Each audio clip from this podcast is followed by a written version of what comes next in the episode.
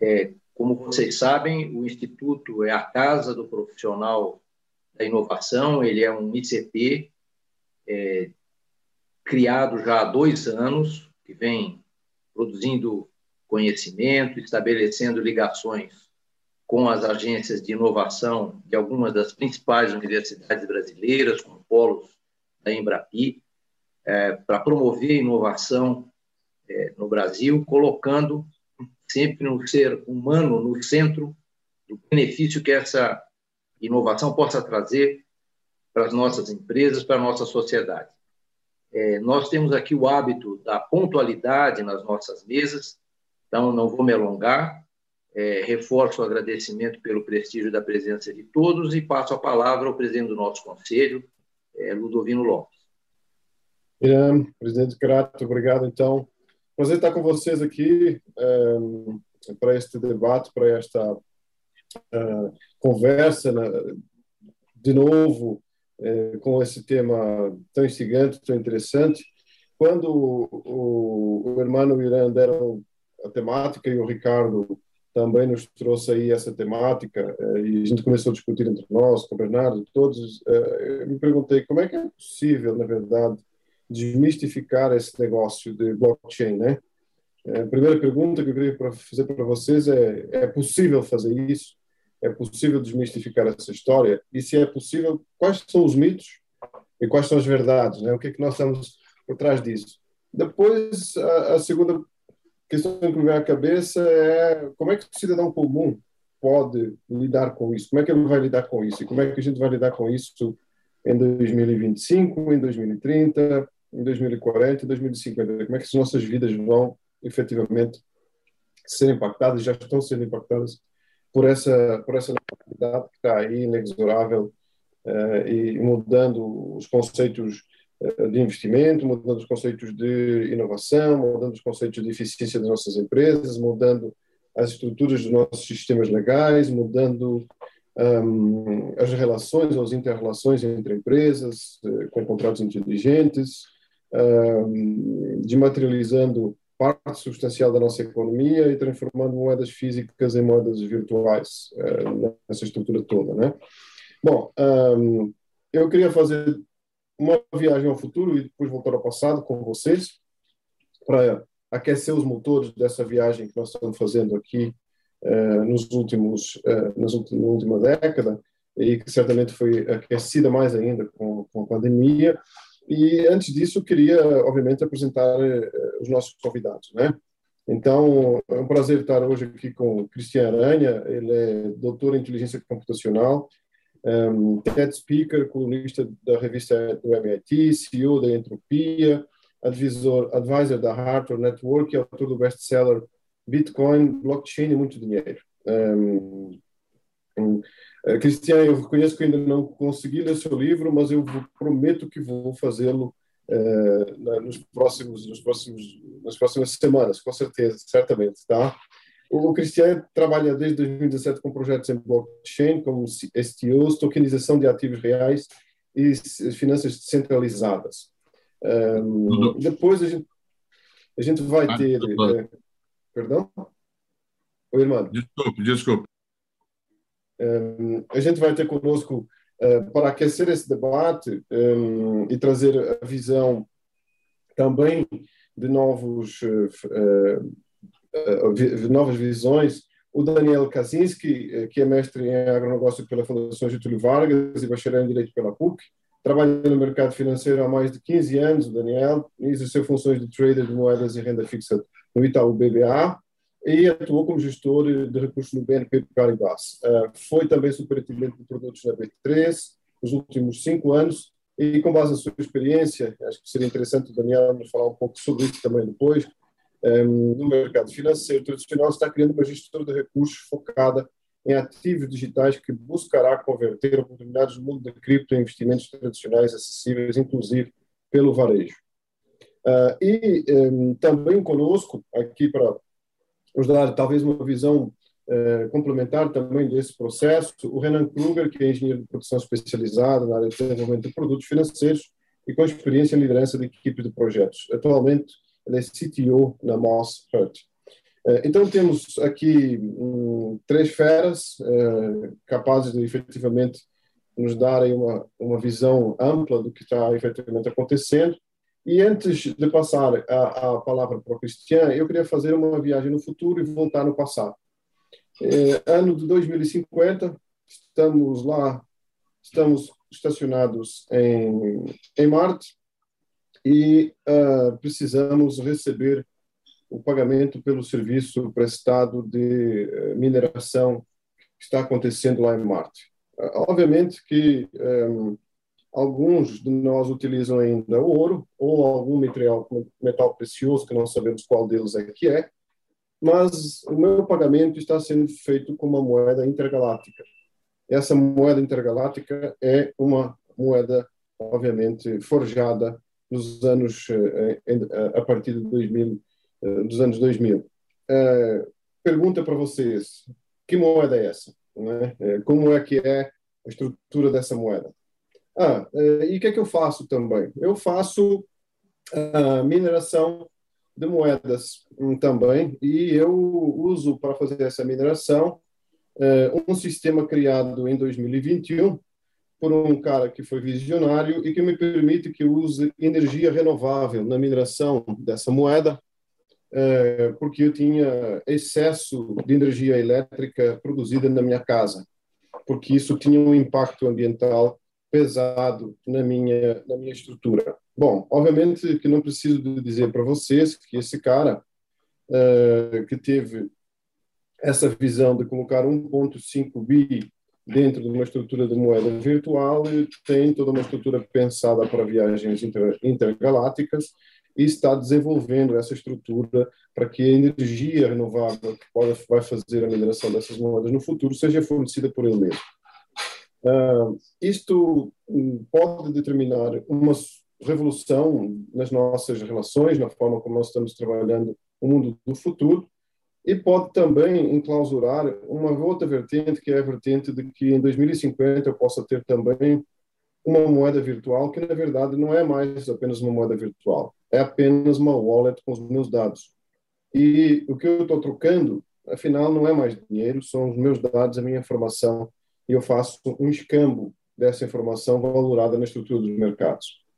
Bom, então, a pergunta para vocês é: como é que a gente consegue desmistificar isto hoje? Como é que a gente consegue fazer chegar ao nosso cidadão e ao nosso empresário essa nova visão do que é efetivamente esse blockchain, eh, sendo ele apenas uma das soluções de Distributed Ledger Technologies. E aí eu gostaria também que o Cristiano nos explicasse o que são isso de DLT, de Distributed Ledger Technologies, e o que é que é o blockchain nessa história. Cristiano, por favor. Muito obrigado, Ludovino. É, é, obrigado pelo convite. Boa tarde, pessoal do, do Instituto Capoca. É um prazer estar aqui com vocês é, nesse debate, aproveitando para distribuir conhecimento sobre esse assunto tão importante. Né? Então, primeiro, é, acho que já, já fui apresentado dessa forma, né? deixa eu mostrar aqui para vocês é, o, o livro que, que eu publiquei faz o que questão de seis meses, mais ou menos. Esse livro aqui está disponível para todo mundo. A ideia era, o é, né? Tentar explicar esse assunto complicado para, para os leigos, né? Porque esse assunto realmente é, é bem difícil de, de ser absorvido, para falar a verdade. É, se você viu ali no meu currículo, eu sou doutor em inteligência computacional, engenheiro, matemático, e estou há mais ou menos oito anos debruçado em cima desse assunto para tentar entender ele como um todo e confesso que é, toda hora tem coisas novas e é muito difícil de entender tudo. Então, como é que a gente faz para enxugar isso, né, para o pessoal mais leigo e principalmente para os homens de negócio, para nossas empresas, né, para o nosso país poder se posicionar diante dessa revolução toda que está acontecendo aí. Então, é, a primeira coisa que a gente tem que dizer para o pessoal é que uh, o tema realmente é polêmico, é super sensível, tem várias histórias, várias narrativas no meio disso tudo. E por que, que esse tema é tão polêmico e tão difícil de absorver? Né? Primeiro, porque é, a própria criação do blockchain, né, que veio através do Bitcoin, Satoshi Nakamoto, 2008, né, essa história toda está contada lá dentro do livro, não vou entrar em detalhes aqui, mas é, a origem dela é uma origem é, meio, é, vamos dizer, rebelde. Né? Ela veio de um movimento cypherpunk, né? um pessoal é, que não estava muito alinhado com as coisas que estavam acontecendo no sistema. Né? A gente estava vivendo a bolha de 2008 e, e né, a gente estava ali vendo o, o, o, dominó do capitalismo da bolha imobiliária é, caindo, quebrando, o governo teve que fazer uma intervenção. Então, esse grupo de supostos hackers né, é, decidiram é, criar um novo, um novo sistema financeiro paralelo, vamos dizer assim, que pudesse mudar o rumo daquela história. Né? Então, a origem é polêmica e eles acabaram criando uma, uma moeda e que nenhuma entidade do mundo real pudesse ter algum tipo de controle, porque naquele momento o maior, a maior preocupação de todo mundo e que se agravou agora na pandemia, né, era a questão do, da emissão de novas moedas pelo Banco Central. Então, no momento que a gente tem é, pessoas envolvidas, né, a economia é, em crise, nós temos humanos pilotando é, esse sistema, esse governo, e, obviamente, humanos querem salvar querem salvar humanos e emitem moedas para salvar a economia. Quando esse sistema é gerido por um computador, e aí a gente entra na, na, no, no, no, Bitcoin, no blockchain, quer dizer, são finanças descentralizadas, não tem ninguém que opera esse sistema, não tem nenhum humano operando o sistema por trás, é claro que é, isso não vai acontecer. Então, por conta dessa ajuda, acaba que o Bitcoin, que é essa moeda de todo mundo e de ninguém ao mesmo tempo, porque ela é distribuída em milhões de computadores ao redor do mundo, é, qualquer um pode ter uma cópia disso. Eu, por exemplo, tenho uma cópia desse, dessa, dessa tabela de contabilidade que gera o Bitcoin aqui em casa. É, ele, ele, ele começa a surgir da base né? do, do, do cidadão comum e começa a se empoderar de alguma coisa que antes ele não participava tanto. Então, uh, o início, bastante rebelde e controverso, começou a crescer, e quando começa a crescer e chega no mainstream, acaba que é, perde um pouco o teor desse caráter controverso e apenas só começa a mudar o mundo como mais uma inovação. Eu acho que esse que é o estágio que a gente está hoje, bacana em que, apesar de é, potencialmente uma tecnologia para empoderar o cidadão é, na ponta, hoje a gente vê que esse cidadão ele não está preparado para lidar com isso. Né? É difícil de entender, é, é, difícil de gerir esse negócio, é difícil de assumir a própria responsabilidade, é difícil de enfrentar o próprio sistema livre com o qual ele foi construído e o que a gente vê hoje é um resgate do, do sistema tradicional, é, oferecendo de novo um certo conforto para esse cidadão. Então, acho que ainda vai demorar um pouco, se é que no futuro é, esse cidadão vai conseguir aproveitar todas as características do que, do que propôs o Bitcoin, que é, em tese, você é, ter controle total sobre o seu dinheiro. A própria tecnologia também é, ela é limitada, tá? Então, da proposta inicial que a gente teve, que seria uma nova moeda que vai ser global e que vai pagar tudo e que todos os cidadãos vão poder ser o próprio banco, enfim, teoricamente a gente não precisaria mais ter um banco hoje em dia, né? Porque o Bitcoin ele não é só uma moeda virtual, ele é um banco inteiro completo, né? É, isso já não, não se coloca mais tanto dessa forma, até por causa dos limites da tecnologia. O Bitcoin ele tem, ele é lento, tem taxas de transações altas, né? Então ele não funciona mais como uma aquela promessa de ser uma moeda de pagamento corrente. É, não, provavelmente não vai se concretizar, né? Isso até eu recomendo, está escrito num dos meus artigos da revista do MIT Review, eu falo sobre isso. Então, ao passo que o Bitcoin é, tentou fazer isso, e hoje ele cumpre muito bem é, o papel do que já foi citado aí, né? o ouro, né? O ouro tem uma história muito bacana, que durante um longo período ele foi o padrão é, de reserva de valor financeiro mundial, né? Os países faziam, faziam reserva é, de ouro no Banco Central, o ouro chegou até ser a moeda mesmo de troca, por ser uma tecnologia, não o ouro como metal commodity, mas por ser é, uma tecnologia eficiente que cumpre as características do que a gente é, requer como dinheiro, né? Então, durante muito tempo, quem tinha ouro é quem tinha mais poder financeiro, e isso começou a mudar depois da Segunda Guerra Mundial, em que a gente entrou no mundo das moedas fiduciárias, né? Moeda fiat, que o Banco Central começou a emitir, moeda papel, isso é razoavelmente recente, é, e começou a ter o lastro em ouro, é o sistema que a gente está acostumado hoje, né? A partir daí, é, algumas mudanças no setor financeiro foram mudando, né?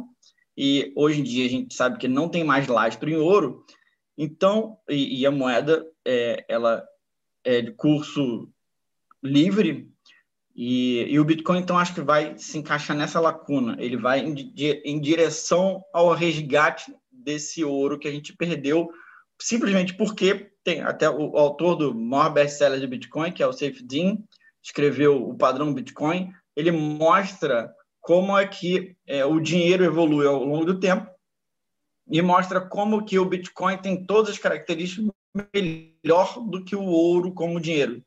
Então, inevitavelmente, o Bitcoin hoje vai substituir o mercado de ouro aos poucos, de acordo com que a cultura vai se adentrando na sociedade. Mas é isso, o papel dele é principalmente reserva de valor, porque hoje você pode guardar o seu dinheiro né, e esse dinheiro vai estar protegido contra a inflação mundial, porque, como eu já disse, não tem um órgão emissor que gere inflação. Então, na verdade, o Bitcoin ele é altamente deflacionário, porque só existem 21 milhões de unidades disponíveis no mundo.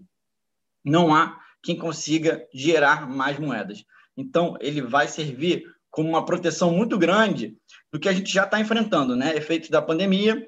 Tá aí o, o, o Biden já vai imprimir mais de 2 trilhões de dólares na verdade, é, na última década, os Estados Unidos já, já imprimiu pelo menos 5, 50% da monetária do dólar. Então, a gente pode ver que se a gente está preocupado com a inflação aqui no Brasil, a gente vai ter uma inflação mundial. Né? Os Estados Unidos está inflacionando altamente é, a sua moeda, e o Brasil não é muito transparente, mas provavelmente muito mais ainda do que isso. Né?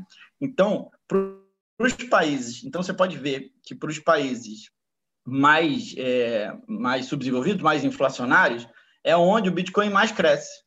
Então você vê a Venezuela, hoje a Argentina, tem um case super bacana que é a Nigéria. A Nigéria hoje é o país mais avançado em Bitcoin. Por quê? Primeiro que a moeda deles já, já se perdeu por causa da superinflação. Então todo mundo se resguarda é, no Bitcoin para proteger disso. Segundo que a, o sistema de telefonia deles já é peer-to-peer, então eles já vivem numa sociedade descentralizada. Eles podem é, trafegar dinheiro um para o outro através do telefone, como para a gente é um pouco mais difícil, tá? Então, é, o que está acontecendo hoje, ao meu ver, né?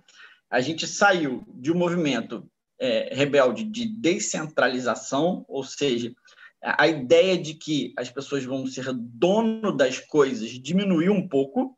A ideia de que você vai lançar projetos que vão, vão rodar é, de forma distribuída, espalhada no mundo, no mundo inteiro, sem, é, sem poder ter exatamente é, uma governança clara em cima daquilo ali. E agora, é, depois que o Bitcoin surgiu, a gente tem também um novo leque de oportunidades que é que foi trazido pela rede Ethereum, né? Que é o, o organiz...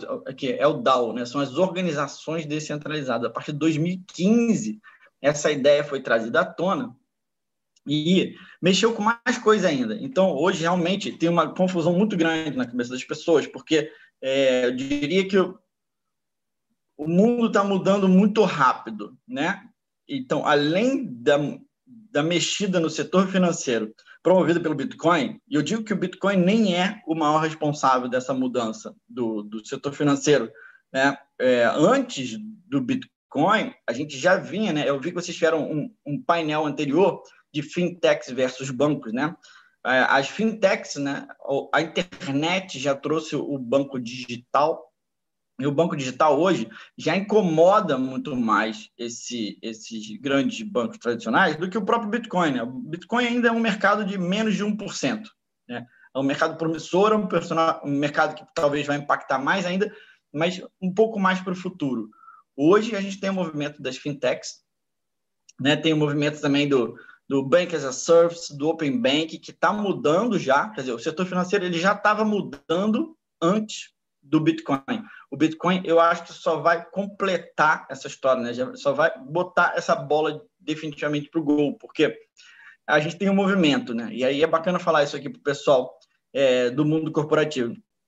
A gente tem um movimento de que hoje toda empresa já está começando a virar uma fintech, porque questões de plano de fidelidade, é, lock-in do, do usuário, emissão de créditos, né, trabalho da base de, de clientes, ela já vira uma, um, principalmente um gestor dos próprios ativos financeiros.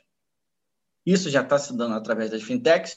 E, para mim, essa, essa, essa onda vai culminar na blockchainização de tudo, né? Porque se todas as empresas vão virar fintechs e as fintechs potencialmente vão virar blockchains, a gente vai terminar com o mundo todo mapeado em blockchain. E aí eu digo, não é só o setor financeiro, é todas as empresas mesmo. O setor financeiro começou pelo Bitcoin e depois vai vai transformar todas as organizações, porque a gente pode entender que a maioria das organizações hoje, elas são organizações digitais, né? A gente já passou passa por um movimento também de data company, né? As companhias que trabalham dados, principalmente, né? Inteligência de dados, captura de dados e trabalho de dados passa a ser o core das principais empresas do mundo.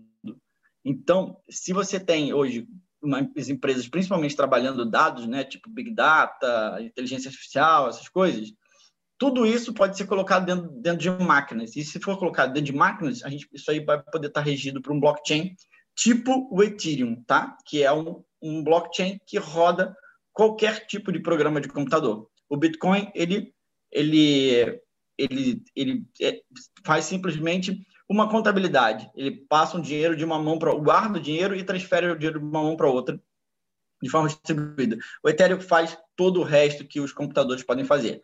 Mas, de novo, está muito no início. Por quê? O Ethereum está apresentando várias limitações e vários gargalos de arquitetura é, de, de computacionais. Então, o, o que já podia ter acontecido não aconteceu ainda porque não tem uma solução eficiente tecnológica no mercado. Mas é, só o fato dele ter feito essa proposta, abriu a porta e mostrou isso aqui é possível, a demanda do mercado já é tão grande que o Ethereum ele não para de crescer. As pessoas continuam fazendo coisas em cima dele porque já aderiram à questão da demanda mais eficiente das finanças descentralizadas. Então, você, na minha opinião, o Ethereum tem é, um problema de escalabilidade, um problema de, de, de custos enorme. É, não acho que vai sobreviver essa, essa transformação, mas como não tem um outro concorrente ainda eficiente, é, ele está numa bolha gigantesca, muita gente é, apostando em cima dele. Mas quando a gente tem uma demanda muito grande no mundo por alguma coisa, vai surgir uma solução mais eficiente, porque é muito dinheiro em jogo, né? O mercado hoje já atingiu 2 trilhões de dólares. Isso não é pouca coisa. Então, o que acontece? Aí agora, fechando o panorama geral de Bitcoin e de blockchain e criptomoedas, né? Tudo começou com Bitcoin e eu acho que o Bitcoin, como reserva de valor inicial, ele é imbatível. Mas depois que o Ethereum abriu para o mundo de qualquer programa, começaram a surgir diversos sabores de blockchain. E hoje tem mais de 2 mil, 3 mil blockchains sendo lançadas aí é, o tempo todo. É, e por que, que isso acontece? Porque, de repente, criptomoedas e cada hora surge uma cripto diferente. Porque, como eu já disse, é, o mundo inteiro, na minha opinião, ele vai ser, está começando a ser mapeado para o modelo blockchain, que impacta no modelo de negócios das empresas. Então, para começar, a empresa que não conseguir entender essa transformação do modelo de negócio, ela já tende a ficar para trás. As que conseguirem vão ter que começar a investir nessa transformação. E aí, o, o, a boa notícia dessa história é que a gente tem um mundo de oportunidades pela frente. Porque imagina que o mundo hoje se comporta de uma certa forma e a gente vai ter que mapear um a um para o mundo blockchain. Um a um. Cada empresa vai ter que se transformar numa empresa blockchain. Porque senão, dentro de algum tempo, e aí é difícil de estimar, ela vai estar fadada à, à, à ineficiência e à inexistência é, em breve, né? Então, tem um movimento aí super importante que acho que todo mundo tem que estar ligado, a transformação dos negócios. E aí, ao mesmo tempo que tem um monte de oportunidade nova surgindo, né? De, de transformação desse negócio, de criação de novos negócios, de consultoria e tal, é, ao mesmo tempo, a gente vê essa tecnologia do blockchain junto com a inteligência artificial também promovendo um desemprego enorme, porque é, a blockchain veio idealmente até para eliminar os intermediários, né? De, que é de negócios, né? Os intermediários de negócios são muitos, muitas empresas são intermediários de negócios, né? A gente tem, por exemplo, o Uber, ele é um intermediário de negócio entre o motorista e o, e o, e o passageiro, né? O, a Netflix é um intermediário, o YouTube é um intermediário, então muitas empresas se fazem como intermediário, assim como as instituições financeiras também são intermediários entre o usuário e o cofre. Então, Imagina se tudo isso tiver que ser modelado, tudo isso for de repente sumir do mapa, né? É, é uma mudança e tanto, principalmente no ponto de vista de, de novas funções de trabalho, né? No ponto de vista de emprego. Ao mesmo tempo, você tem um mundo novo a ser construído. Então, é, para quem tiver ligado mais rápido, não vai faltar oportunidade, não vai faltar emprego, porque você olha para qualquer lado e fala assim, olha, aquilo ali tem que ser reconstruído e vamos construir em cima disso.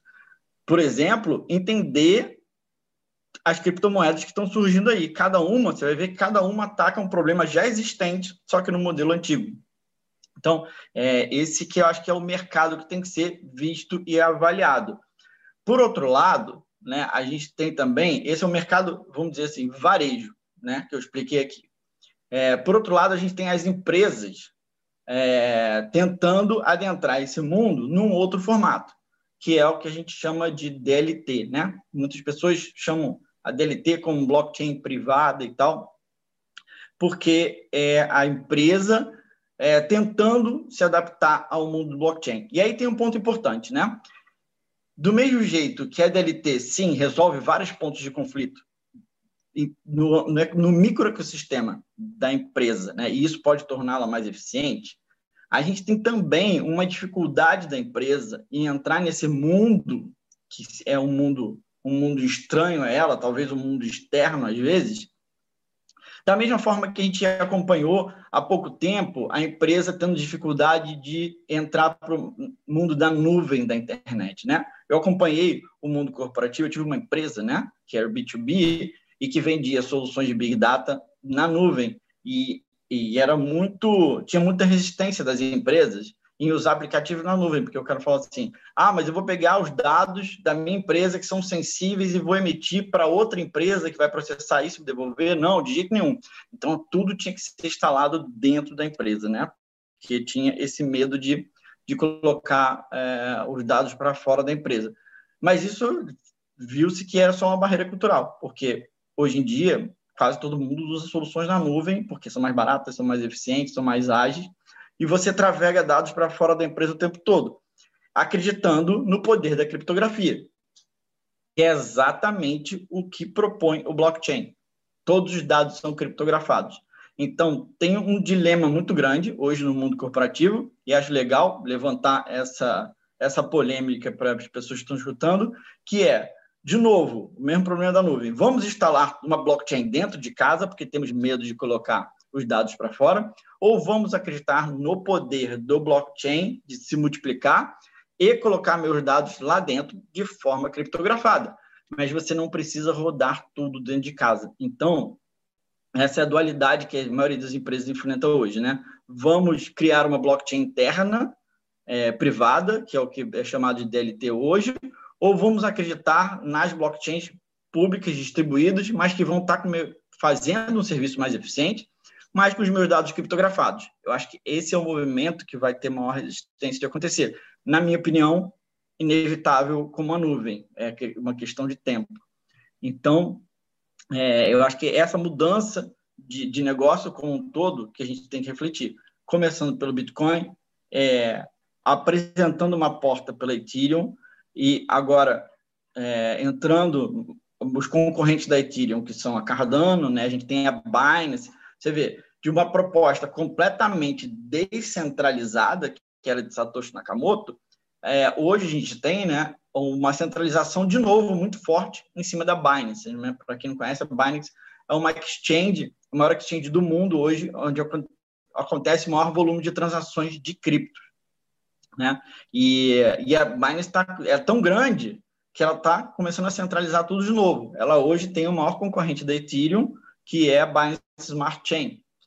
Uh, e as pessoas é, não estão mais tão apegadas naqueles valores iniciais de descentralização e estão começando a migrar para a Binance Smart Chain porque ela é mais eficiente do que Ethereum. Em algum momento a gente tem que lembrar de onde tudo começou, porque daqui a pouco vai estar tudo centralizado de novo e a, a gente vai ter é, um ciclo de mercado em cima disso, né? Mas é, as aplicações são enormes, é muito bacana a gente a, analisar esse mapa do, do, das novas criptomoedas, né? Porque tem gente trabalhando identidade digital, né? Você tem os cartórios se refazendo, você viu como é que está funcionando a história dos cartórios, né? Do mesmo jeito que a gente imaginou que o Bitcoin ia ser o fim dos bancos, né? Porque você já pode ter um banco completo com Bitcoin. Para que você tem conta no seu banco hoje? Né? Teoricamente desnecessário. Aí a gente vê que o cidadão não está preparado para trabalhar com risco. Então, o banco hoje ele vai virar o comprador de risco das pessoas, porque as pessoas querem ter conforto psicológico, mental, financeiro. Então, essa é a nova atuação do banco hoje em dia. Né? Ele vem para suprir a questão da volatilidade, né, para é, dar segurança para as pessoas. Então, tem um resgate aí do que a gente achou que ia acabar. Por outro lado, tem é, a, a, as empresas colocando, por exemplo, né, eu já falei, identidade digital. Estava falando dos cartórios agora há pouco, né? Do mesmo jeito que blockchain fala, é, utopicamente dizia, ah, vai acabar com o cartório porque agora você registra tudo na blockchain e não precisa mais cartório. Ah, ao contrário, os cartórios continuam existindo e agora eles são mais eficientes porque eles usam blockchain. Para onde que isso vai convergir exatamente? Eu não sei, mas você tem soluções de blockchain é, para a área de logística também, que está super bacana, para poder controlar a origem né, dos alimentos. E aí você pode pegando a lista, aqui eu estou no CoinMarketCap, que é um site que lista todos os sabores de criptomoedas hoje, e você vai vendo o mundo todo se reproduzindo, né? Você está vendo aqui é, uma exchange, a gente está vendo, acabei de falar que a Binance ela é uma exchange super centralizada. Então tem gente fazendo, por que não, exchange descentralizada, né?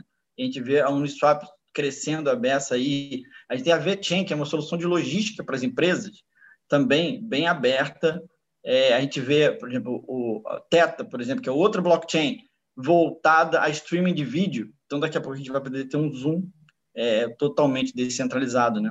O Filecoin, por exemplo, é voltado ao armazenamento.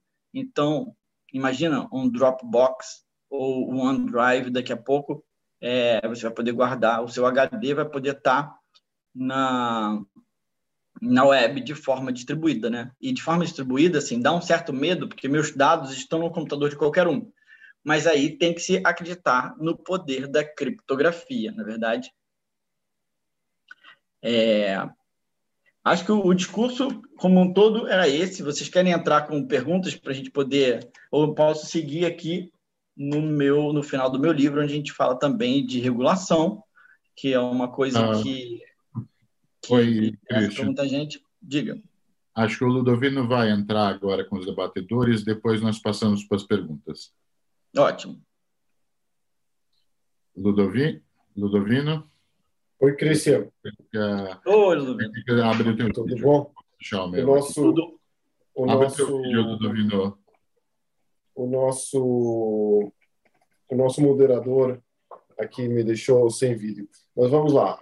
muito bom, fantástico. Você nos fez uma uma viagem ao passado, é, com uma viagem ao presente barra futuro, né? E nos deu aí uhum. um pouco da visão do que está acontecendo nessa dicotomia de quando a gente tinha o ouro lá como reserva e em 74 essa essa coisa desapareceu e começamos proliferando moedas, né? Então a gente não sabe onde é que vai parar essa coisa do dólar, essa coisa do euro e o quanto as nossas moedas vão valer é, nesse nesse futuro próximo. Acho que esse talvez um dos pontos de clivagem mais importantes de todos que você colocou aí na na sua na sua estrutura, na sua abordagem. O outro ponto é essa clivagem entre descentralização e centralização. E isso mexe com a questão de dados privados, mexe com a, a nova estrutura legal da, da, LGPD, eh, vai mexer com o equilíbrio entre as partes do ponto de vista de controle da informação, nessa nova estrutura que é de, a, a, indústria de dados, né? a indústria da informação, que deixou uh, e que está efetivamente se tornando a, nova indústria do mundo. Né? Então, eu, eu, queria aproveitar essa visão que você trouxe para nós e esses, esses, esses, esses desafios para trazer aí a visão do Daniel Kaczynski e, e, e, pedir ao Daniel, com a experiência dele, que tem é, largos, largos anos aí de, dessa experiência e do que ele está desenhando também para o futuro, como é que ele vê essa, um, esse impacto nos nossos, nos nossos negócios, é, olhando tanto a estrutura daquilo que ele tem de experiência, por exemplo, na estrutura da B3, quando ele lida com ativos intangíveis e ele está dentro desse processo, mas também daquilo que isso está transformando e trazendo valor agregado para as nossas companhias, tá? E aí, se o Daniel puder nos falar sobre tokenização, como é que eu transformo um bem físico num bem digital e como é que eu subdivido o valor desse bem para que as nossas empresas possam uh, começar a pensar sobre isso, como é que eu faço essa coisa de dar valor a um ativo uh, digital ou também, e acho que o Renan pode depois nos falar sobre isso, sobre a questão dos ativos ambientais também dentro dessa, dessa estrutura, como é que isso, como é que esse novo mundo está aplicado ao mundo dos negócios, Daniel? E como é que isso tem, por exemplo, impacto nas, nos novos modelos que a gente está desenhando, por exemplo, hoje de impacto social, de impacto ambiental, de impacto digital na, na, nas modelagens do mercado. Podemos ter uma moeda social amanhã, podemos ter uma moeda ambiental, podemos ter outro tipo de moedas e outro tipo de estruturas. Daniel, por favor. Legal. Muito bom. bom. Bom dia a todos. Muito obrigado pela, pela oportunidade de, de falar aqui hoje com vocês. É, Ludovino, obrigado pela, pela introdução. É, eu, eu, vou deixar essa parte de, de tokenização, acho que para o Renan comentar, porque acho que faz, faz mais parte do, do, do business ali que, ele, que, eles estão criando lá na, na MOS, tal. acho que talvez tenha uma experiência um pouquinho é, maior. O que, eu, o que eu acho que seria muito interessante para a gente tratar aqui hoje, é, falando do tema desmistificação mesmo, eu acho que é conseguir entender se o termo ativos digitais, se o termo etc., não, o, que, o que de fato está por trás disso e, e, e qual seria um, um, framework, qual seria um arcabouço razoável para que a gente pudesse tratar é, sobre, sobre esses assuntos. Né? Então, acho que assim, moeda tem, tem três funções essenciais, né? Reserva de valor, e aí eu acho que o, o que o Christian falou é, é muito interessante. Então, realmente, eu posso guardar é, o que está, essa moeda que está aqui comigo, para comprar a mesma coisa que eu posso comprar hoje, daqui a 100 dias, um ano, dois anos, três anos. Então, se eu acredito que não haverá um processo inflacionário, então essa moeda ela se torna né, uma reserva de valor interessante. Acho que aqui a, questão que o Christian trouxe é existe uma dúvida se as moedas que nós utilizamos hoje é, são boas reservas de valor e se a gente poderia ter mais valor é, nessas criptomoedas ou nesses ativos digitais. Acho que a segunda função é que a moeda é uma unidade de conta. É, então, nós poderíamos né, falar assim: olha, eu vou comprar um carro e vou pagar ele em 50 sacas de soja. O problema é que a cotação da saca de soja oscila tanto, né, a volatilidade é tão grande desse ativo subjacente que aquilo passa a ser é, ruim né, como unidade para que a gente possa expressar quanto vale ou quanto deixa de valer um determinado ativo. A terceira coisa, é, e, e, aqui de novo, né, então, eu até vi uma pergunta aqui no nosso, no nosso Q&A que eu acho que é muito pertinente, que é, poxa, de fato, não é que o Bitcoin, na minha visão, a gente não está falando não só de reserva de valor, como o Christian mencionou antes, mas estamos falando também se ela é ou não uma boa unidade de conta. E aí, de fato, né, ela parece não ser. Por causa da volatilidade tão grande, talvez seja melhor utilizarmos outros tipos de ativos. Então, acho que esse, esse é um ponto interessante.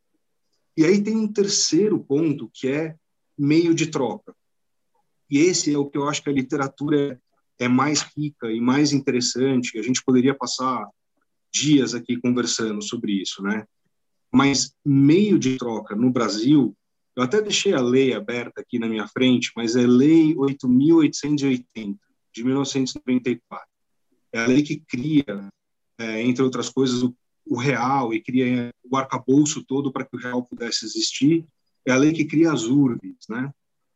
E, assim, a moeda, neste sentido de meio de troca, ela é puramente uma ficção jurídica.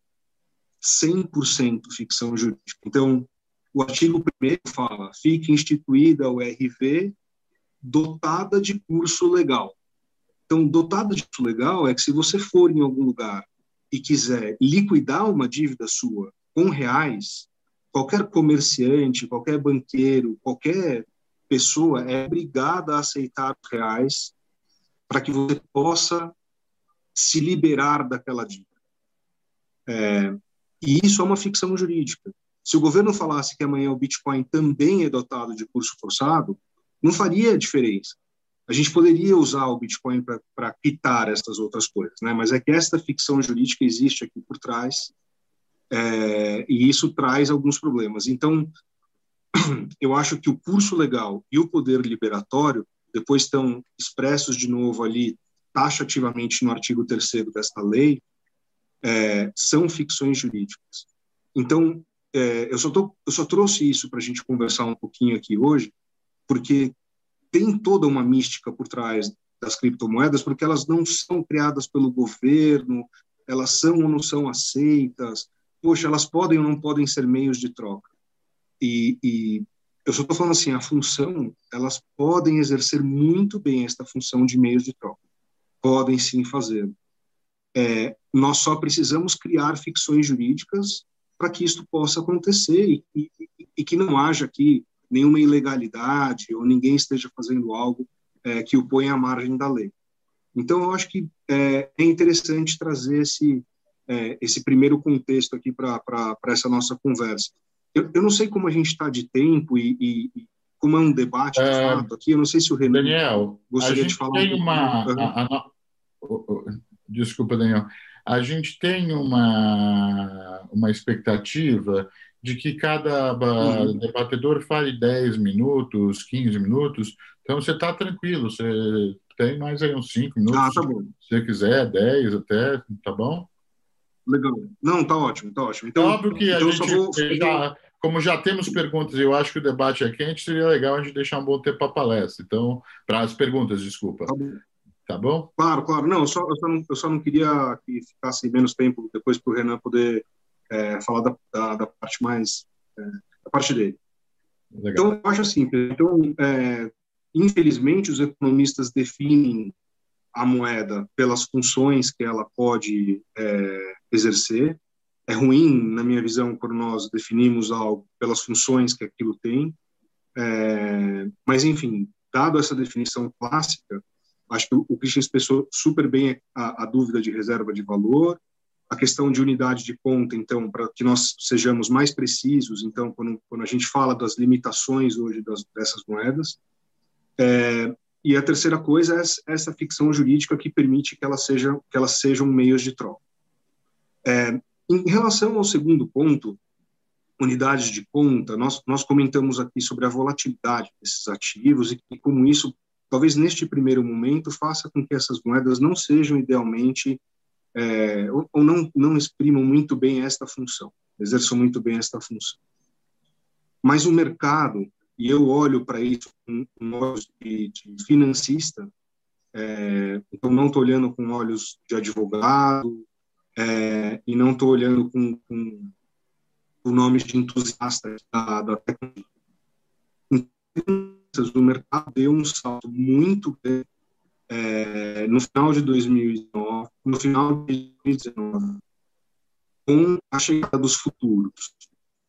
Então, é, os futuros permitem que financistas como eu não necessariamente tenham que ter o risco destas criptomoedas, não necessariamente tenham que se posicionar nestas criptomoedas, mas possam oferecer capital suficiente para que aqueles que queiram se posicionar tenham dinheiro relativamente barato para fazer. Tá? Então, os futuros permitem que o Daniel não tenha exposição cambial, mas ofereça para o Christian, ofereça para o irmão, ofereça para quem queira uma posição nisso. É, e isso começa a criar curvas de precificação, curvas de referência, é, que podem ser usadas é, como taxas de juro básicas dentro da realidade de cada uma destas moedas. Então, nós que somos de uma economia emergente, é muito comum, é muito. Eu, quando trabalhei no banco, isso, isso pagou meu bônus muitos anos. Tomar dinheiro barato nos Estados Unidos, aplicar dinheiro aqui no Brasil. Essa essa diferença de juros chama cupom cambial. A gente depois pode entrar com mais detalhes nisso, mas o cupom cambial é o primeiro passo para que aquela moeda permita que financistas se sintam à vontade emprestando denominado naquela moeda. Então, como que um americano vem no Brasil emprestar dólares para um brasileiro? Ele tem que conseguir vender o spot e tem que conseguir fazer o hedge no futuro. Se não houver instrumento para ele fazer hedge, ele não vem emprestar o dinheiro dele, porque ele não necessariamente quer ficar posicionado em reais. Ele só quer emprestar os dólares que ele tem para alguém no Brasil, em reais ou não, mas ele sempre posicionado em dólares.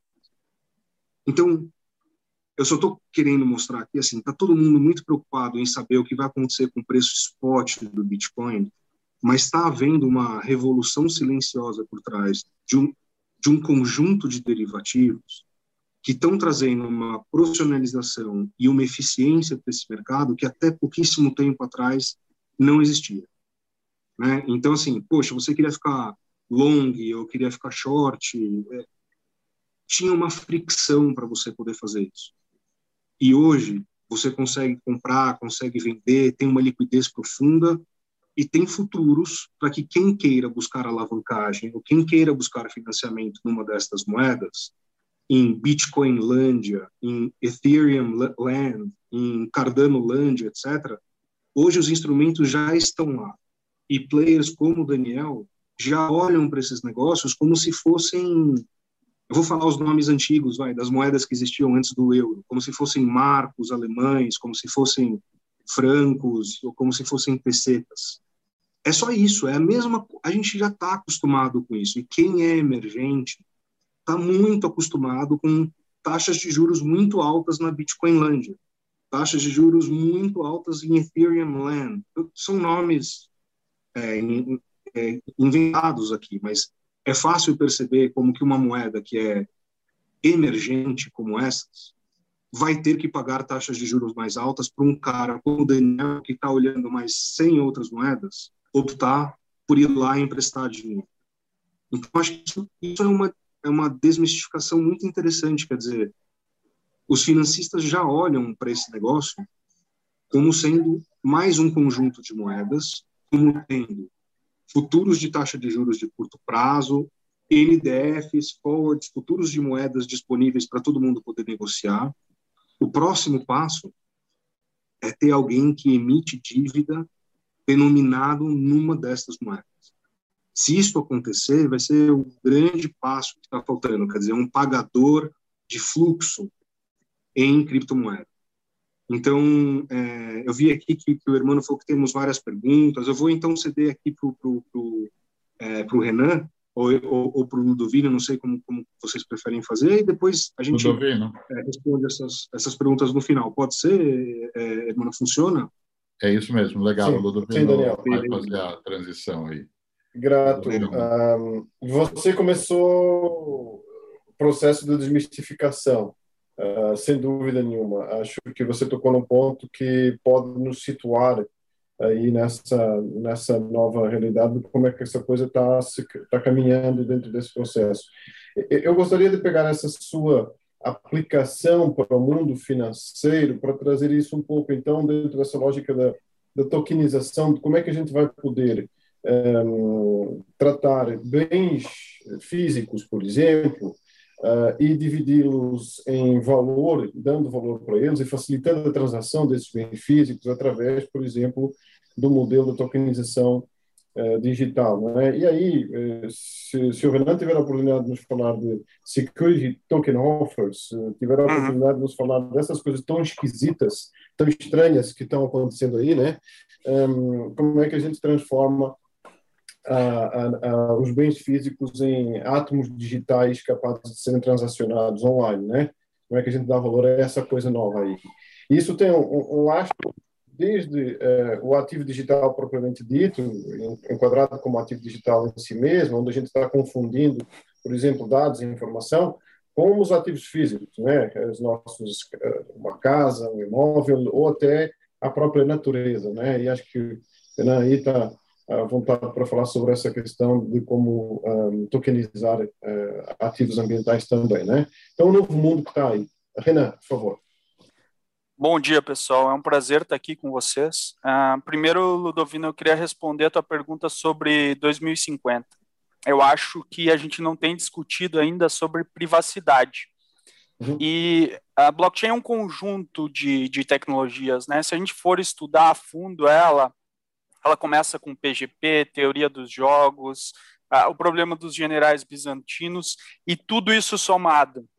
Nessa soma, eu acho que nos próximos anos a gente vai adicionar uma tecnologia tão impactante ou maior que blockchain que chama Zero Knowledge Proof.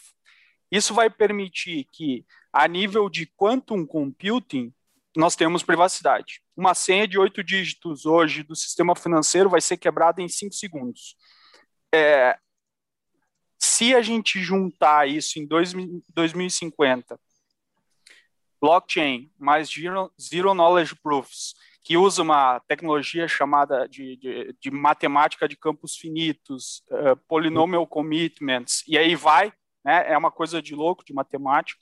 Eu estudo um pouco isso, porque eu, eu sou da área de tech e, e, e gosto, mas eu também acho que, para as pessoas entenderem quando isso virar mainstream, a gente não vai ter que explicar Pedersen commitments, não vai ter que explicar matemática de campos finitos, não vai. É, quando a gente usa a internet, a gente explica TCP/IP, as pessoas sabem, a grande maioria, o que é o protocolo TCP/IP e como funciona. Eu acho que a gente não vai ter que explicar. Eu acho que vai ser um aplicativo, a pessoa vai ter as, a, a, uma boa experiência de usuário, vai saber como gerir suas chaves. Eu acho que isso é um ponto importante mas isso não vai ser explicado, assim como Zero Knowledge Proofs, para dar privacidade. Eu vejo a moeda de 2050 juntando blockchain e essa outra tecnologia que é tão grande que ainda não surgiu quanto blockchain fazendo a privacidade, ou seja, é, vai ser possível colocar dados públicos em blockchain pública é, sem ter problema de privacidade, tudo criptografado e, e hackeável, impossível fazer até com quantum computing. Uh, isso vai ser a nossa moeda do futuro de 2050. E por que, que eu não acredito em. E aí, comentando um pouco sobre centralizado versus descentralizado, né? Tem uma fala do Andrés Antonopoulos. Ele fala assim: blockchain pública é o rato de esgoto. Ele está na rua. Ele está sujeito a todas as bactérias e vírus do sistema. Quando a gente faz um DLT, ele é o rato de laboratório, aquele rato branquinho a gente tem que botar um monte de firewall e proteger o cara para ele não pegar um vírus, senão ele morre. Então a gente volta para um banco de dados normal, para um banco de dados corporativo. Quando a gente aplicar a solução em DLT, a gente está fazendo um rato de laboratório, que na hora que um hacker entrar, ele vai roubar tudo.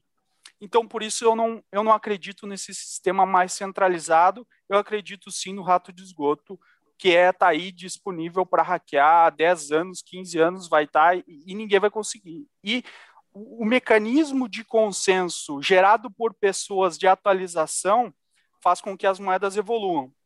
É, se, o, o, o, Christian falou muito bem, né? A gente tem problemas em Ethereum graves de taxas e escalabilidade. Eu acho que isso vai ser resolvido, porque é, em junho agora vai ter uma atualização uh, chamada IP 1559, Ethereum Improvement Proposal 1559, que vai permitir diminuir as taxas. E em seguida eu acho que a gente vai gerar escalabilidade. Por isso, eu também tenho uma crítica a esses modelos mais centralizados em que uma companhia como o Binance tenha controle uh, da Binance Smart Chain. Eu prefiro o rato de esgoto, né? Versus o rato de laboratório que está cheio de firewall, protegendo, não deixando entrar, porque a hora que o hacker entrar, ele vai levar tudo que tem lá, ele vai levar os dados, vai ter, vai ter breach de dados, vai ter problema com LGPD o que eu acho que o sistema vai evoluir é isso.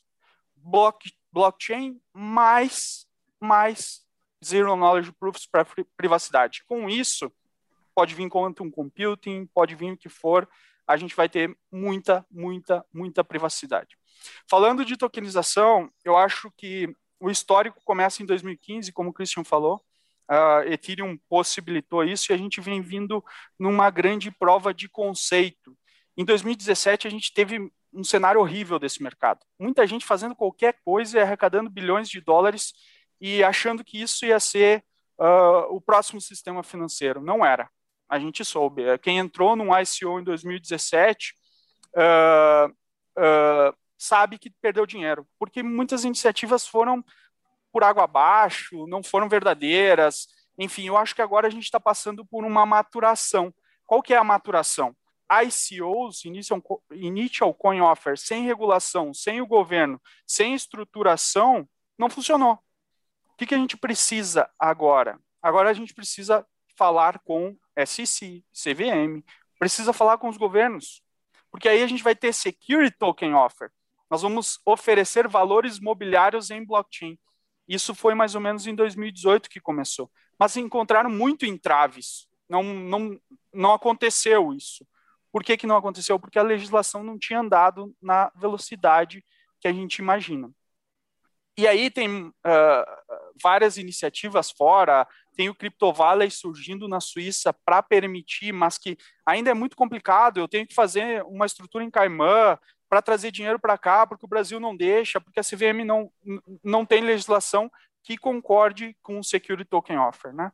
Então, é, foi uma iniciativa que começou mais ou menos em 2018 agora está começando a ganhar mais tração, Security Token Offer, que é botar valor mobiliário em blockchain, né, em, em, em uma blockchain pública.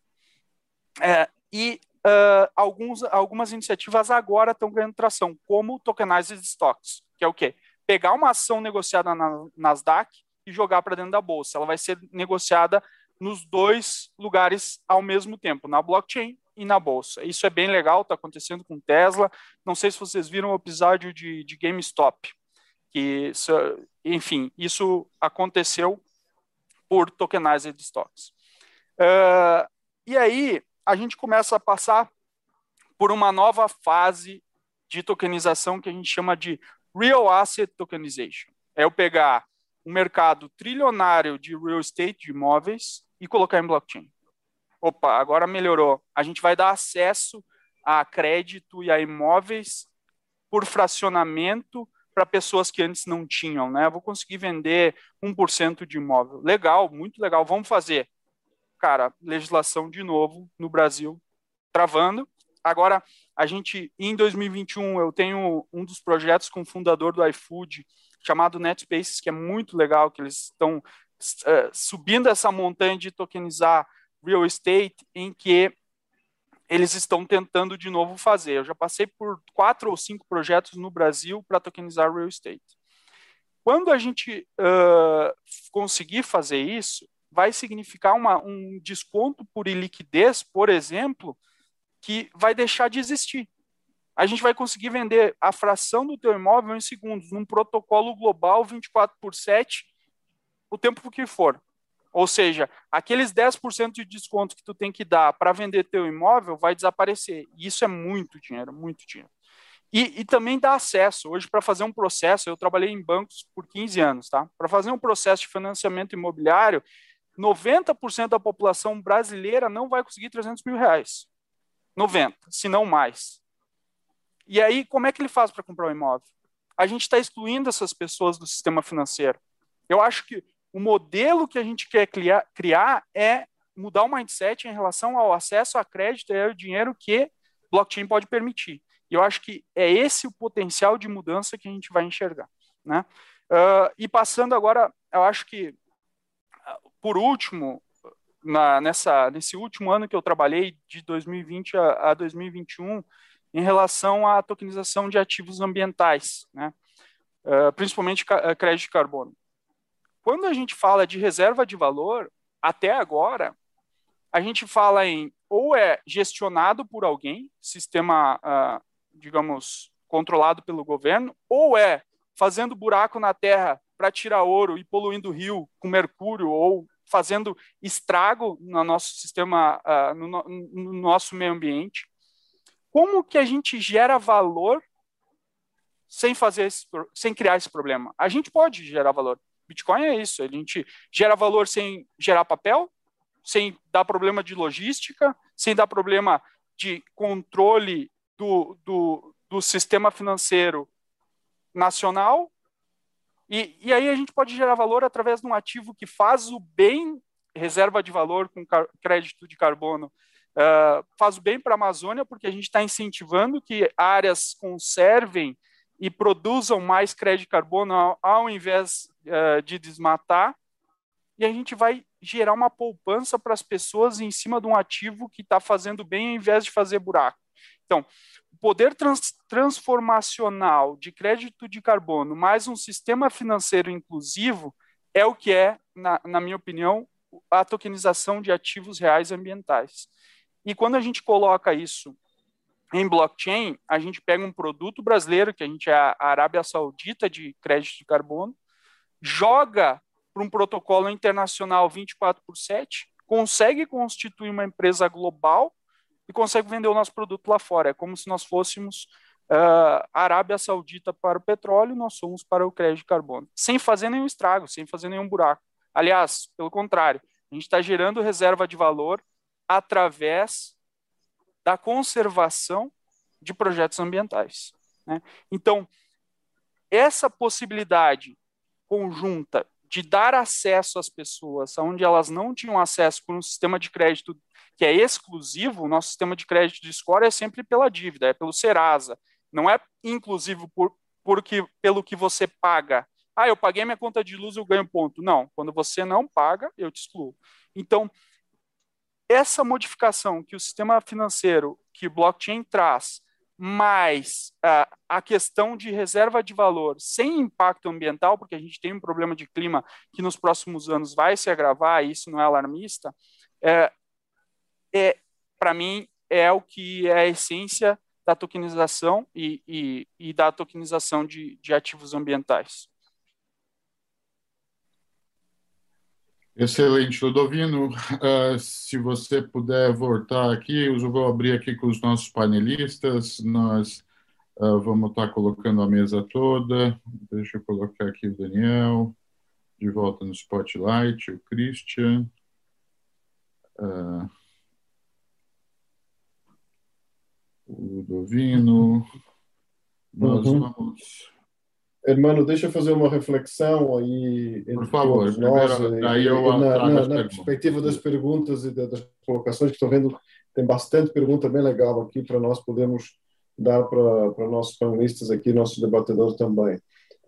Um, esse novo mundo, que na verdade é, é, é, uma forma diferente de ver o mundo, que nós eh, podemos perceber do Cristiano, do, do Daniel e do, e do, do Renan, e, Renan, por exemplo, neste momento o Brasil já tem um Código Nacional de Atividade Econômica específico para a valoração econômica dos ativos ambientais, tá? Então, apesar de termos muitas dificuldades de legislação, como o Daniel falou também, do ponto de vista de algumas limitações, e você também colocou, a gente está conseguindo evoluir em algumas outras coisas. Eu já consigo transformar a conservação pura de florestas como uma, uma, atividade econômica que faz parte do, do, do CNAE, do Código Nacional de Atividade Econômica, que surgiu há coisa de quatro meses, cinco meses mais sensivelmente, e portanto eu posso, a partir daí, transformar esse ativo econômico em um ativo financeiro, tá?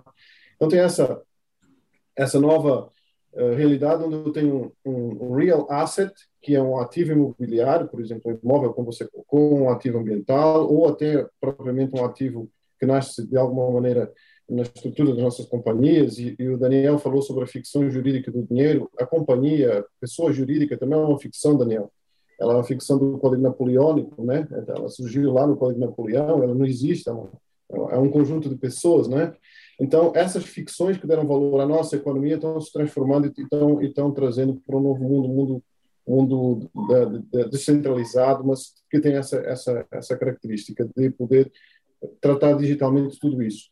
Acho muito importante essa colocação que o Renan fez sobre a questão uh, do, do, do, Zero Knowledge Proof em relação a essa, esse tema de dados e de privacidade. Essa vai ser uma das moedas mais importantes do futuro, não tem dúvida, né, Renan, em relação a essa matéria.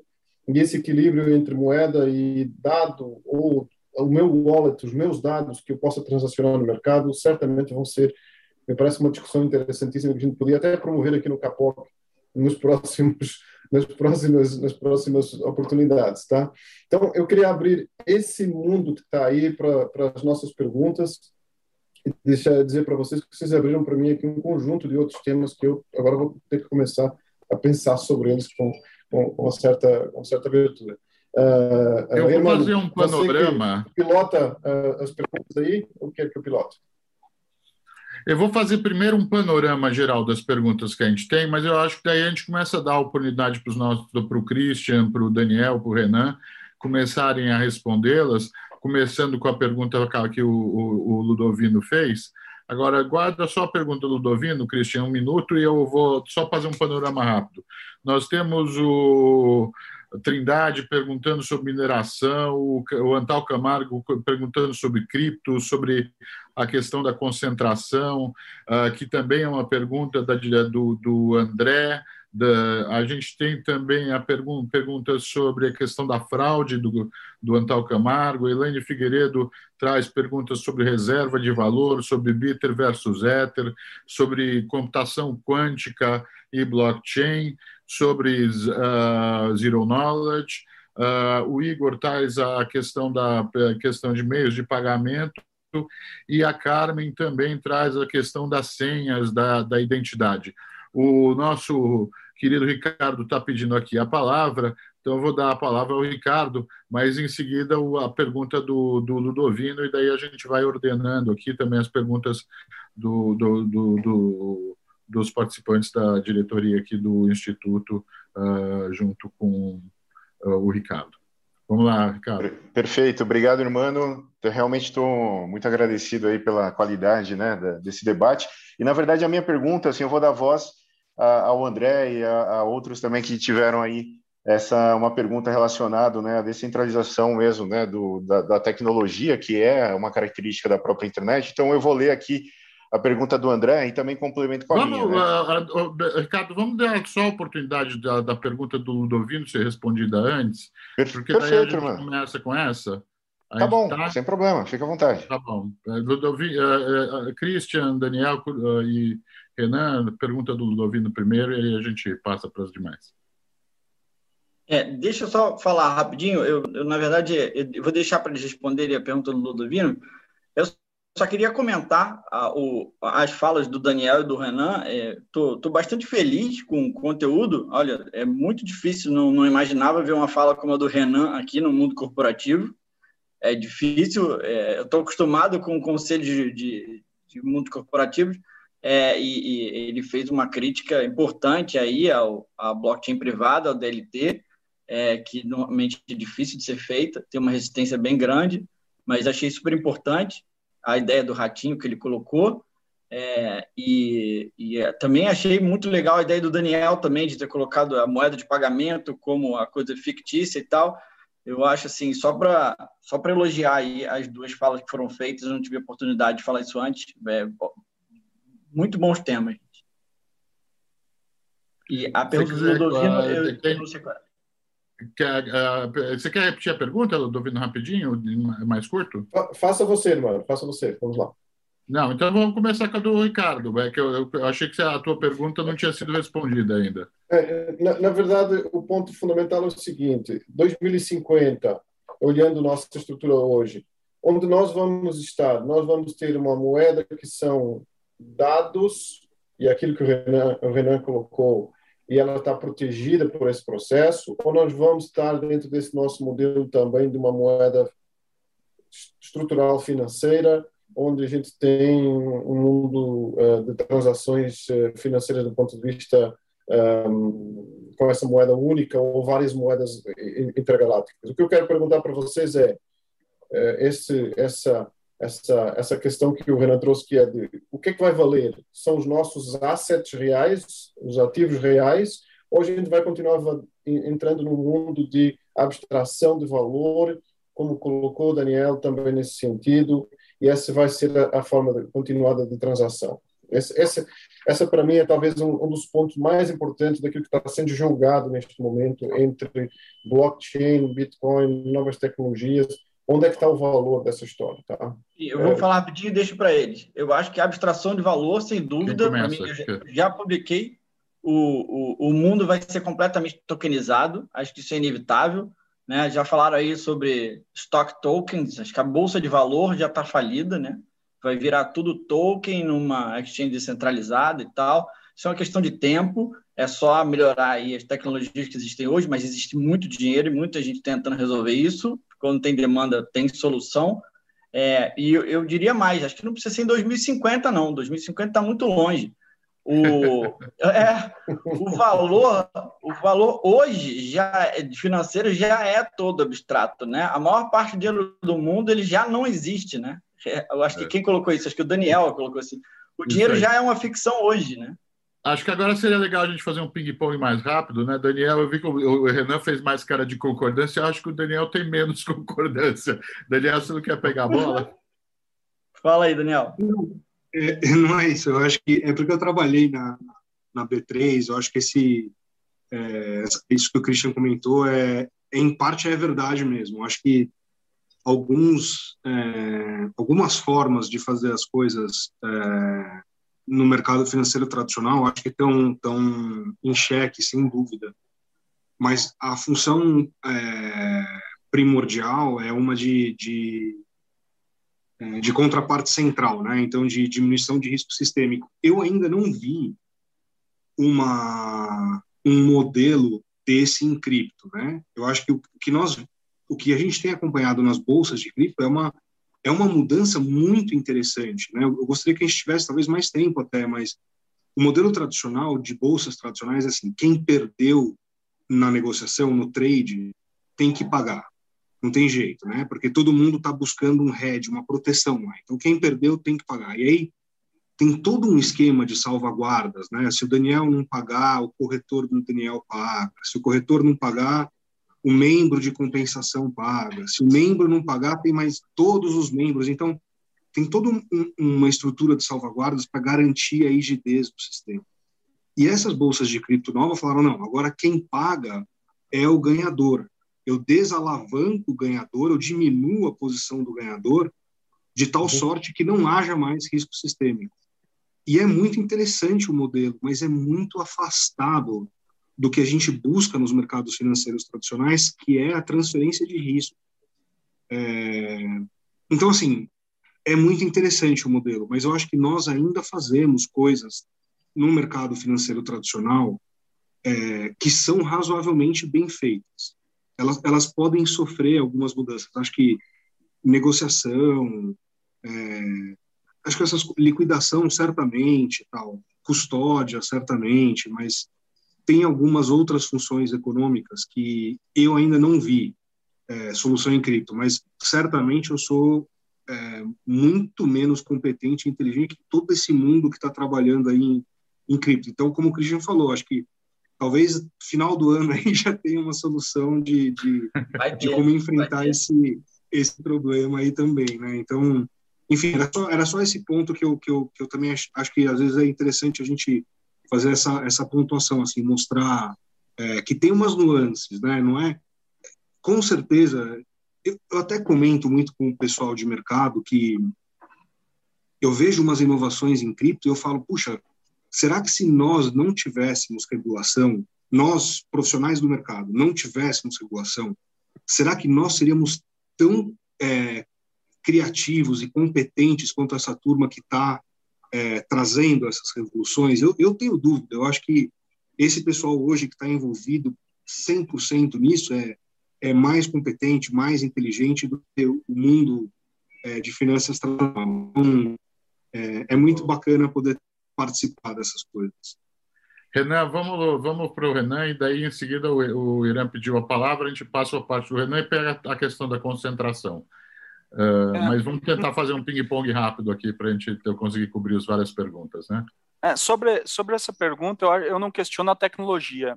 É, eu acho que com certeza uma, uma bolsa vai funcionar com blockchain, com, com, com DLT, com alguma coisa nesse sentido. Eu questiono o modelo de negócio.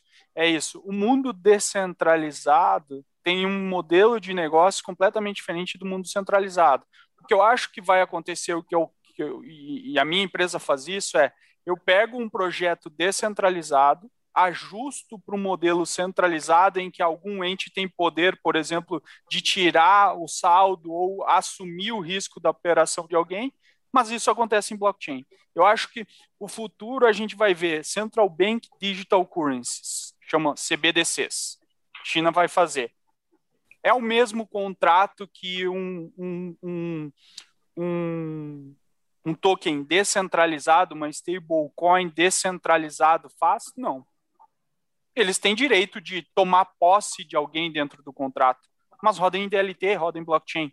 Então, eu não questiono a tecnologia. A tecnologia a gente não vai saber que é blockchain, da mesma forma que a gente não sabe o que tem por baixo da internet. O modelo de negócio, sim, a gente vai questionar. E aí a gente vai ter um, um, um ajuste e, e, vai se aproveitar muito desses modelos que o Daniel está falando, são muito interessantes, a forma que eles se auto se organizam, eles se, se auto uh, uh, a questão do risco. Isso é, é extraordinário. Se vocês observarem um projeto como o MakerDAO, como eles fazem para liquidar uma operação de crédito descentralizada, ela está lá. Se ela está insolvente, qualquer participante da comunidade pode ir lá e, tirar o risco da, da operação e, e, ficar com os louros daquela insolvência, tomar a garantia. Assim que o mercado financeiro funciona, não. E, e eu não acho que isso vai ser aplicado para o mercado financeiro tradicional nunca. Mas uh, pegar o projeto da MakerDAO e adaptar para um sistema financeiro tradicional, eu acho que vai, é totalmente plausível. Ideia? Você tem tirado o mudo.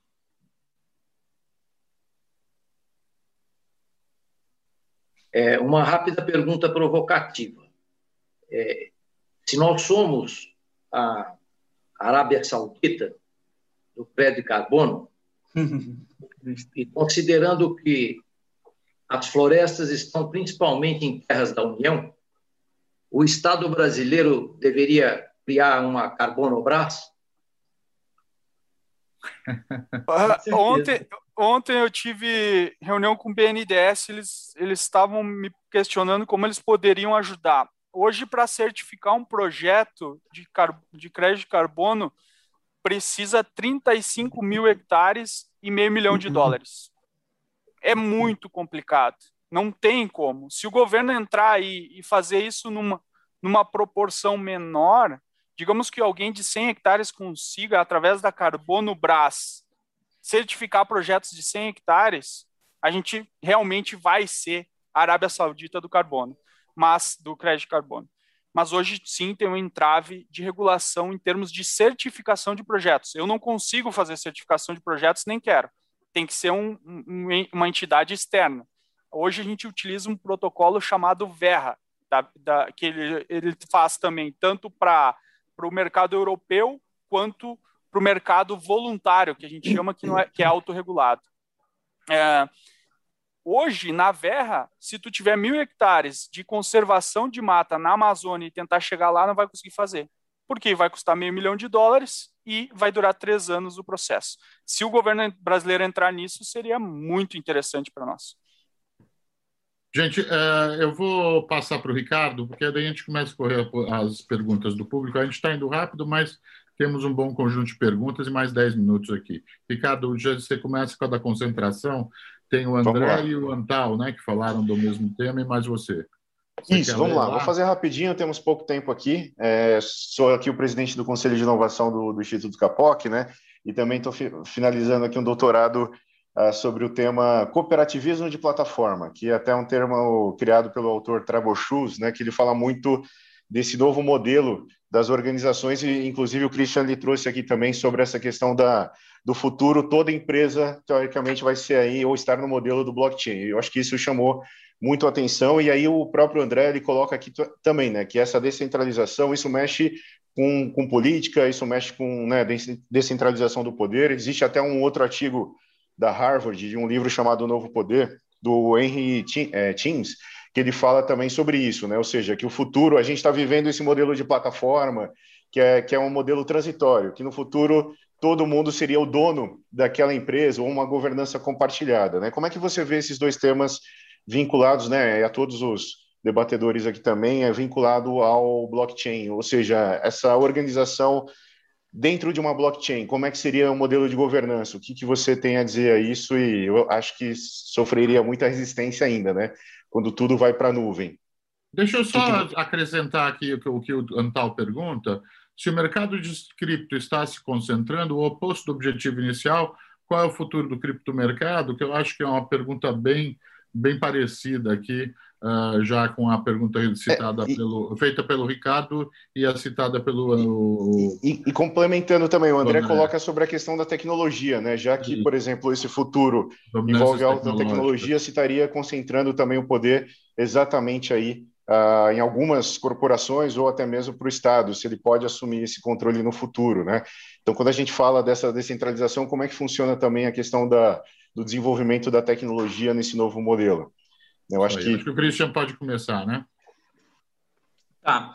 É bem legal esse negócio que ele falou do, do, do futuro ser blockchain, porque é, é, uma coisa muito importante que eu acho que as pessoas não têm clara na cabeça, inclusive eu falo bastante isso no livro também, é que assim, uma coisa é a, a plataforma ser descentralizada. Então, todo mundo tem uma cópia rodar do processamento. Outra coisa é a governança disso ser descentralizada é, há não muito tempo atrás, essas coisas estão ficando cada vez mais separadas. Ou seja, o Bitcoin, é, pouca gente sabe, mas ele tem uma forma de governança. Tem, as regras de governança estão escritas lá dentro. Você pode fazer uma proposta de alteração, essa proposta vai ser votada e vai entrar no sistema, como já aconteceu. Pode ter um soft fork, um hard fork, ou seja, é, existe uma governança que é intrínseca a toda essa. Essa governança ela é um pouco mais distribuída do que as governanças que a gente vê nas organizações tradicionais, tá? Então, mas, mas, cada, mas tem essa concentração aí que eu acho que ela é pendular, tá? Eu acho que é, a gente distribui, agora está virando um pouco mais concentrado devido ao gargalo do Ethereum. Logo que isso aí se resolver, eu acho que começa a espalhar de novo, né? O ser humano é assim, né? ele, fica, ele fica em ciclos, né? Então, é, com relação a essa governança, eu acho super importante, porque eu acho, pelo, pelo a questão do ratinho que o Renan falou, para mim é condição sine qua non de que as blockchains elas têm que estar todas espalhadas pelo mundo inteiro por uma questão de segurança. Agora, vão ter blockchains que o cara vai poder ditar a regra que ele quiser de forma centralizada, sim. Assim como ele já citou lá o CDBC, né? O Banco Central, ele vai emitir a hora que ele quiser, ele vai mudar a regra do jogo, mas isso não significa que ele tem que ter uma blockchain privada dentro de um servidor dele a blockchain ela é sempre distribuída por uma, por uma questão de segurança, né? Acho que é para isso que né, é nessa direção que a gente está indo. Muito bacana, Daniel.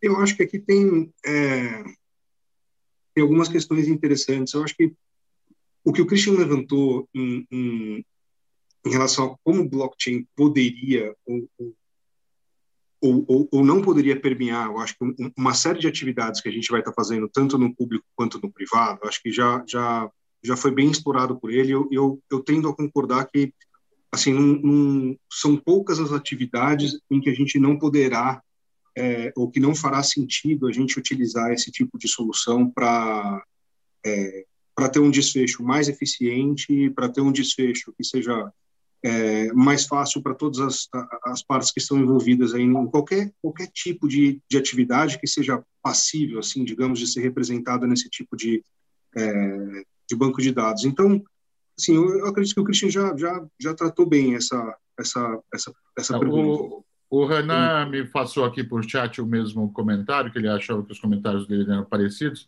Eu vou pular aqui para uma segunda questão, que eu acho que também teve alguma uh, coincidência aqui. Eu vou fazer três ao mesmo tempo, uh, e acho que a gente ganha um pouco de tempo na resposta.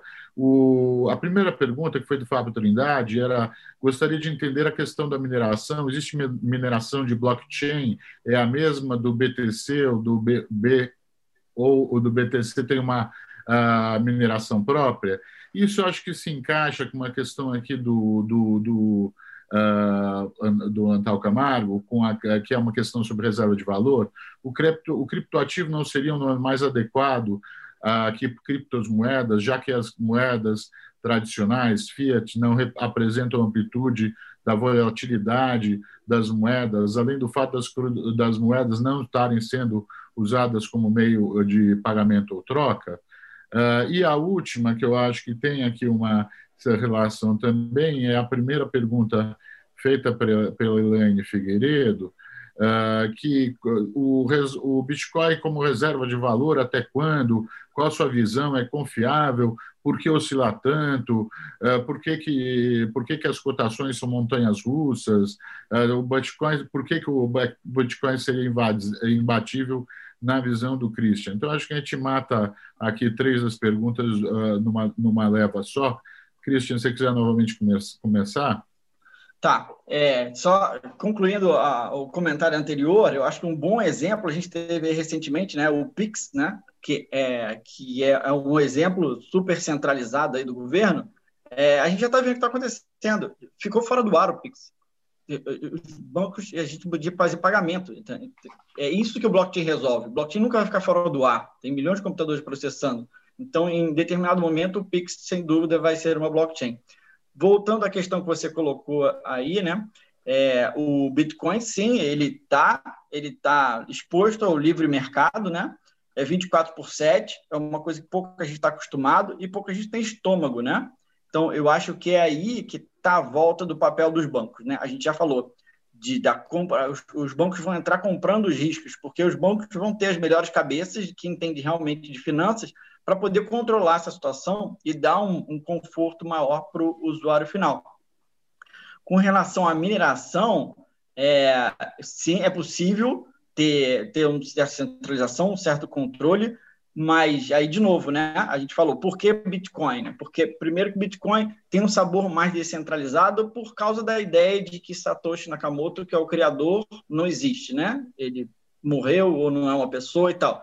Porque sempre que a gente tem uma blockchain nova, a gente tem um dono dessa blockchain, a gente tem um líder por trás disso. E isso, de alguma forma, é uma centralização. Né? Então, o Vitalik ele influencia muito. É só sair uma notícia de que o Vitalik morreu, muda tudo.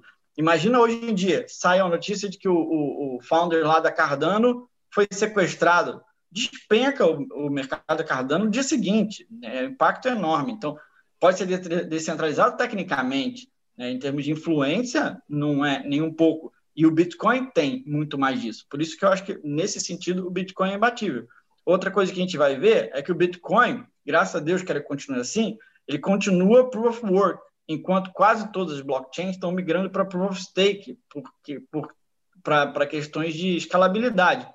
O Proof of Stake, ele é mais centralizador, né? porque ó, vai mandar ali quem tiver mais dinheiro. Então, não tem mágica na tecnologia, né? Sempre que você tenta resolver um problema, você tem que abrir mão de alguma coisa. E eu acho que isso que vai ser a beleza das criptomoedas. É, cada uma com sabor, elas vão se combinando, né? Você vai passear por uma, depois você, você quer outro serviço, você entra em outra e tal. Essa que vai ser a alquimia do futuro.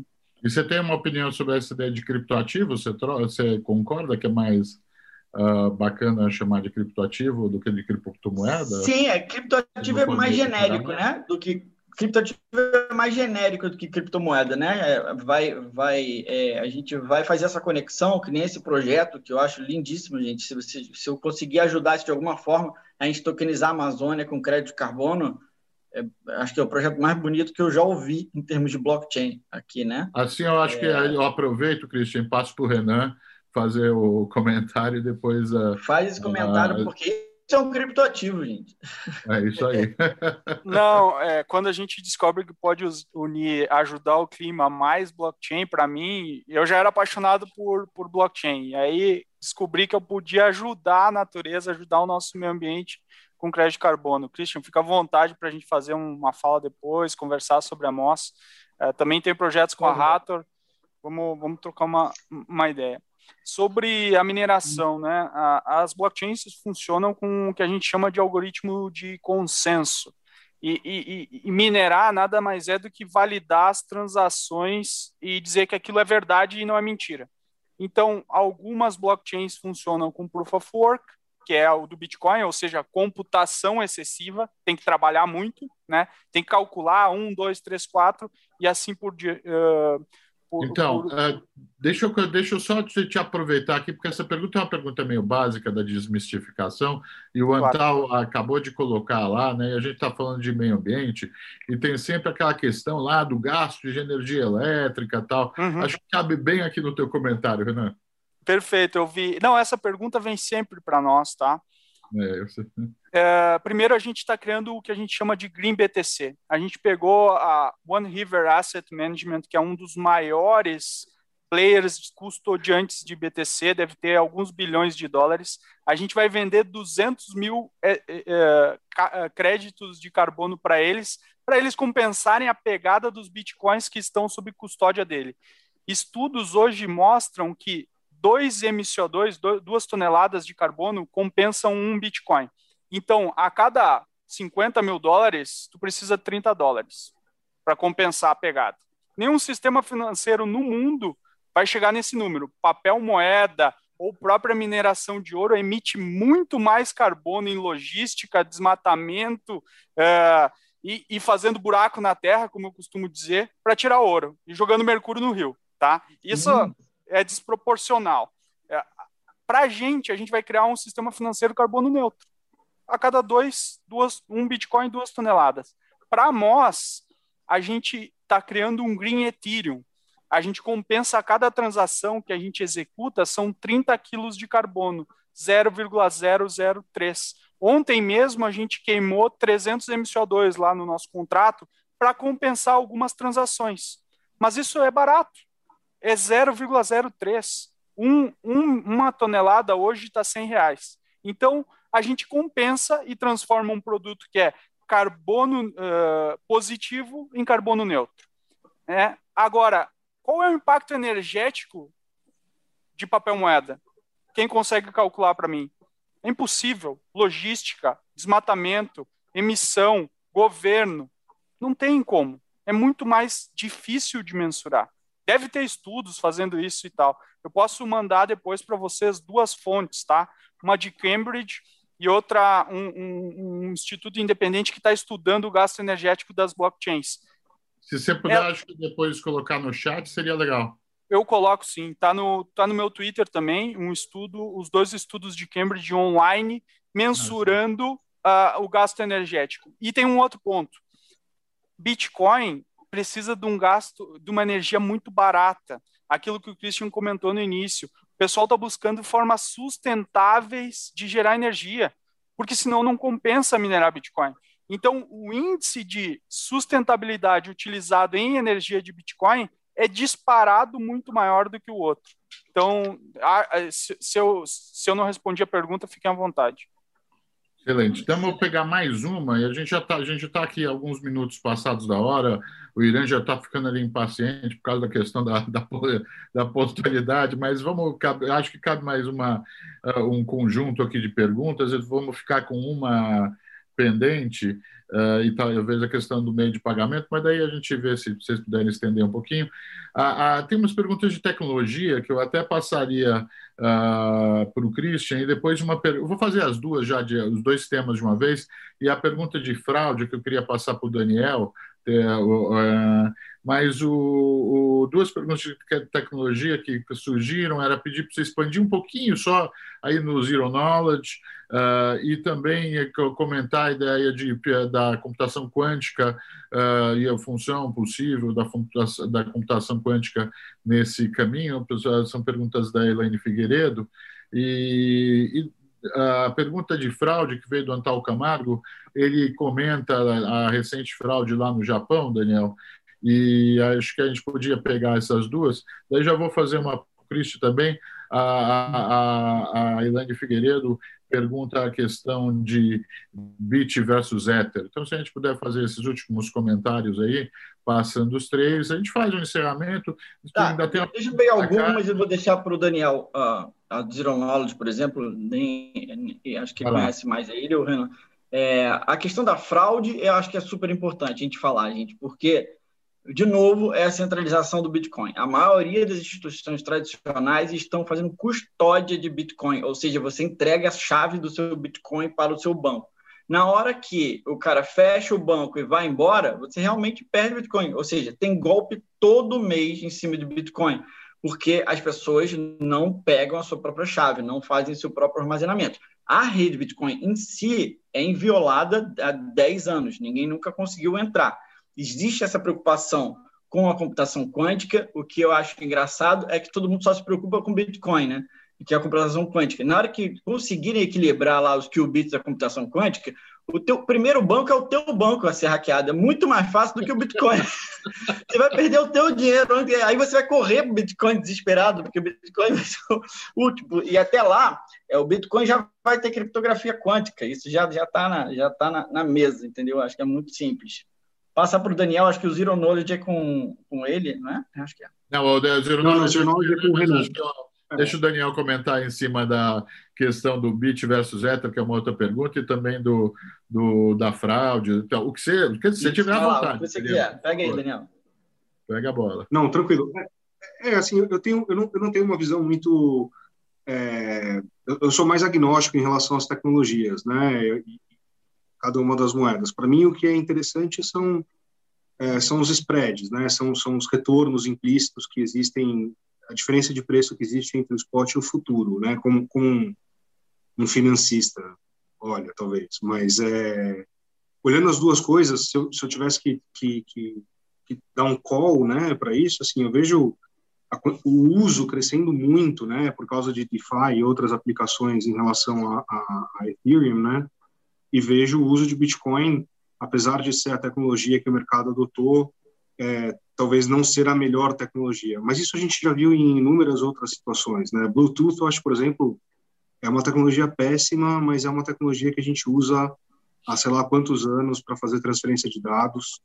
É, enfim, então não me parece ser a melhor tecnologia, mas é a que pegou, né? Vamos dizer assim, é a que está nos celulares até hoje, que a gente usa para uma série de outras aplicações.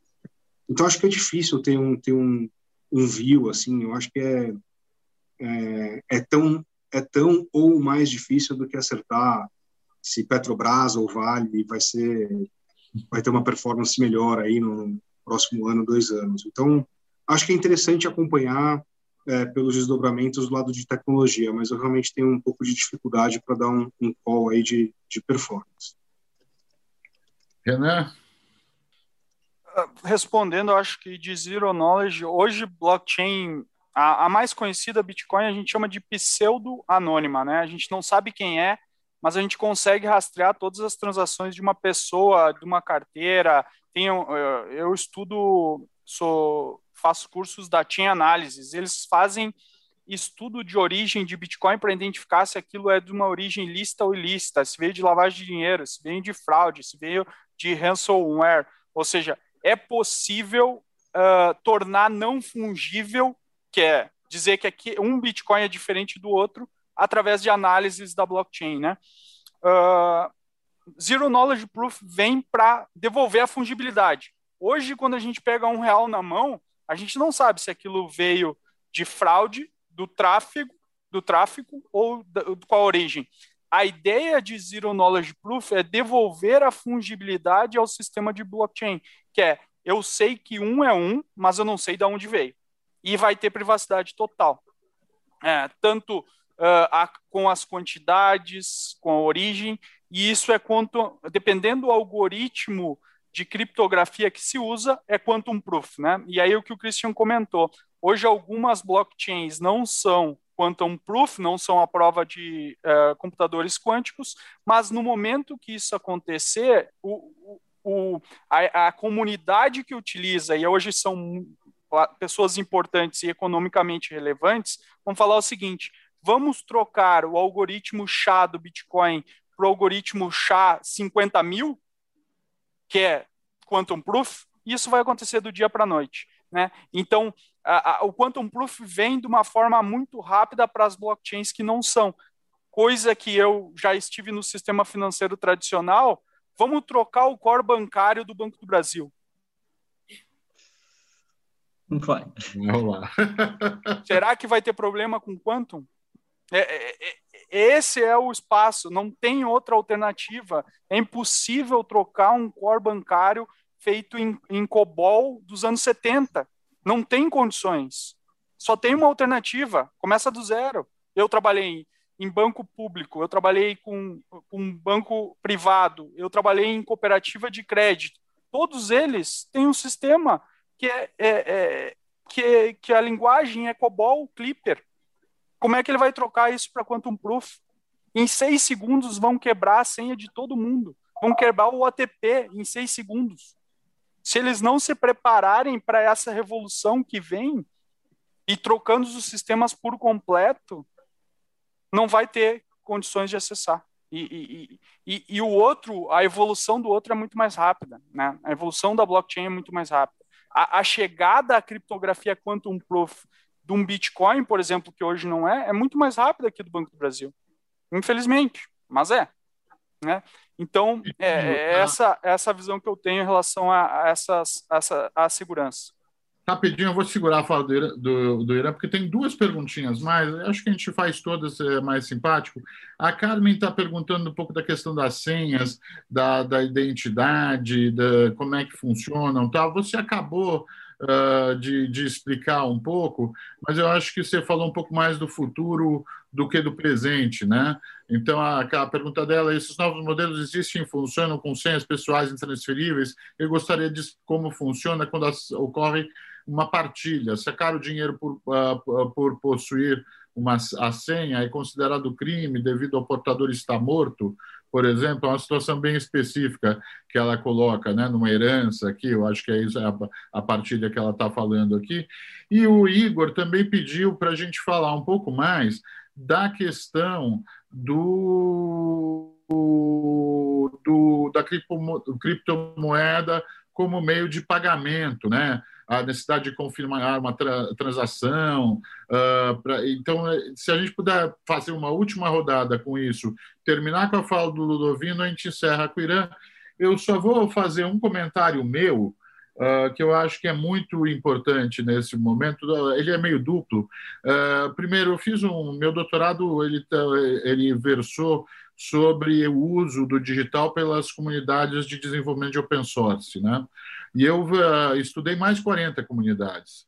E uma das coisas mais interessantes sobre a governança é de que ela, apesar de variada, ela tem uma das características, uh, ela tem características importantes na possibilidade de que o uso do digital horizontalize o debate.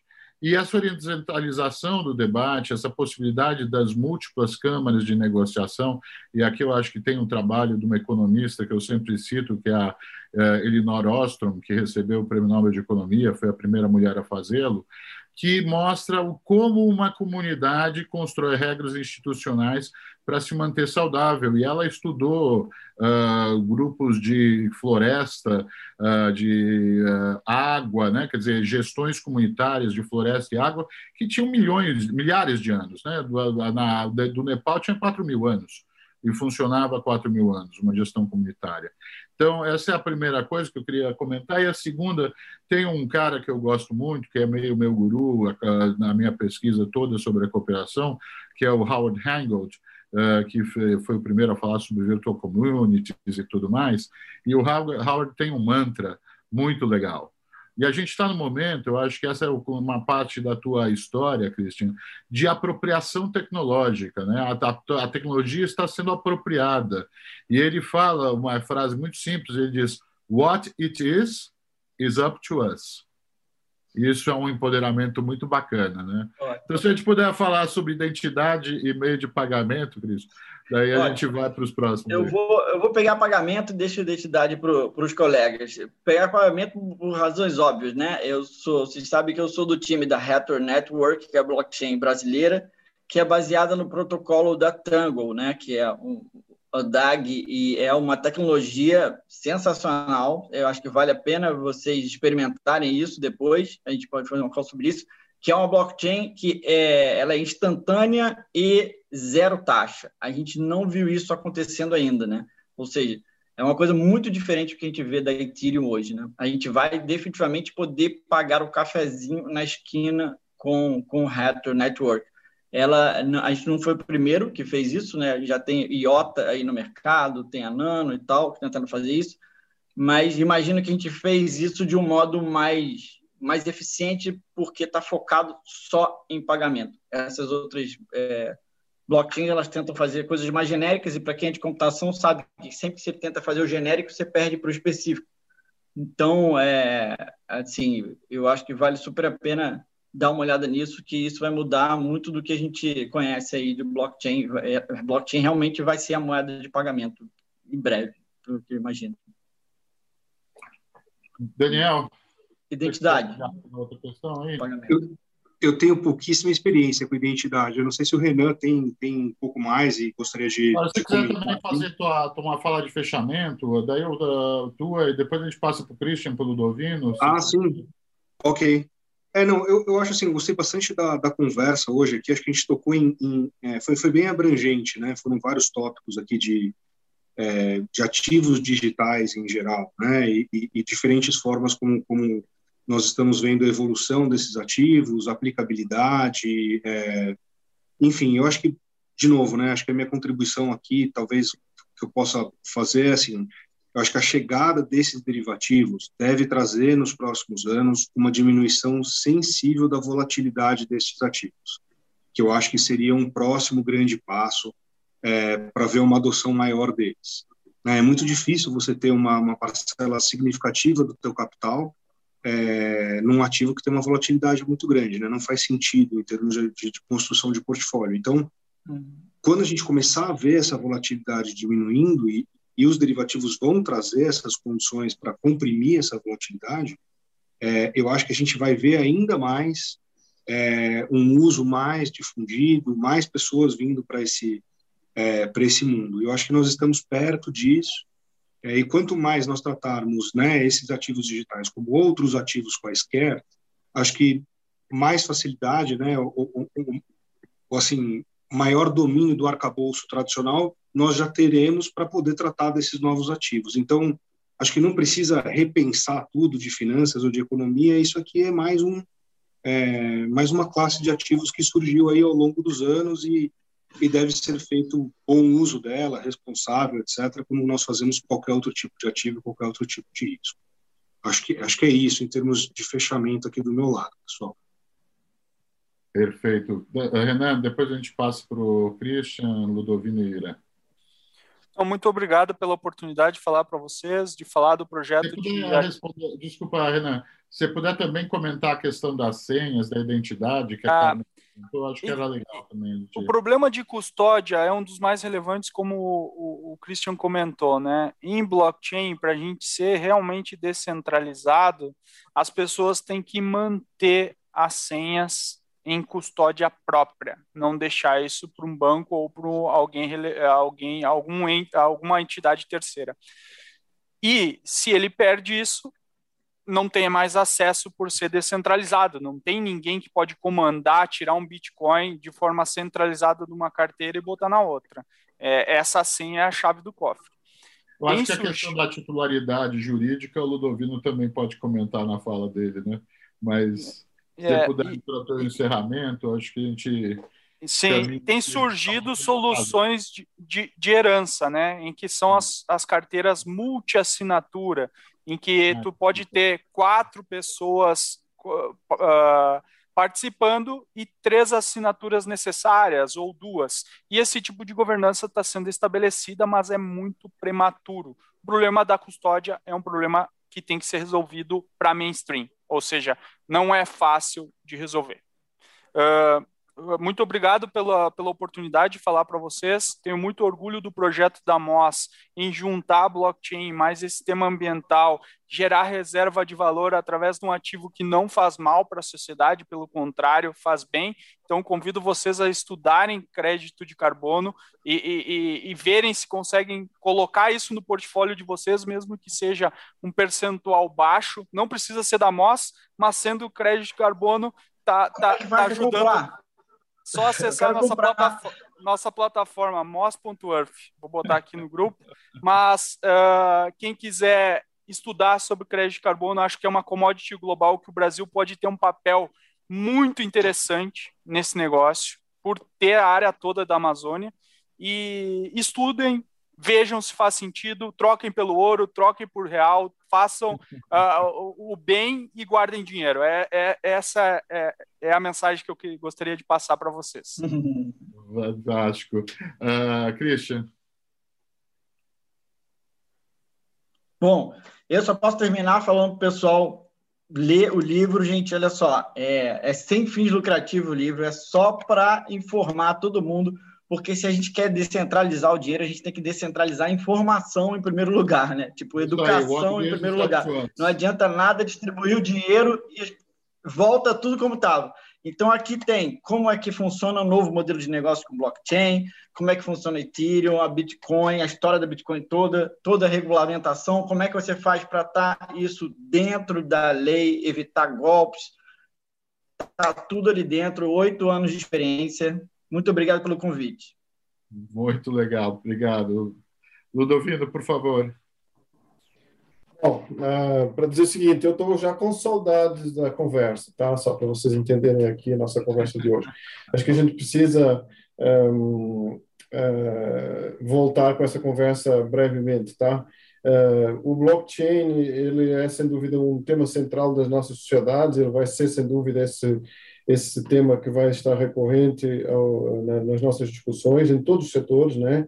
Um, essa pergunta sobre a questão da identidade, ela também é uma questão central, tá? A gente vai ter certamente, Renan, diferentes soluções para isso. A gente pode, por exemplo, criar conceitos de escrow account, que o Daniel conhece bem do ponto de vista de compartilhamento de, de gestão. Então, você pode ter níveis de, dessa escrow account compartilhada, você distribui a carteira de, de, de identidade e vai criando layers de, de, de, de, utilização. O problema é provar que o cara está vivo, né? que o cara morreu. Né? Então, essa aí é outra, é outra história que a gente vai ter que começar a discutir na identidade digital biométrica. Enfim, tem um mundo novo aí. Talvez o, o, o Hermano possa sugerir uma nova conversa nossa em relação a essa matéria logo, logo aí.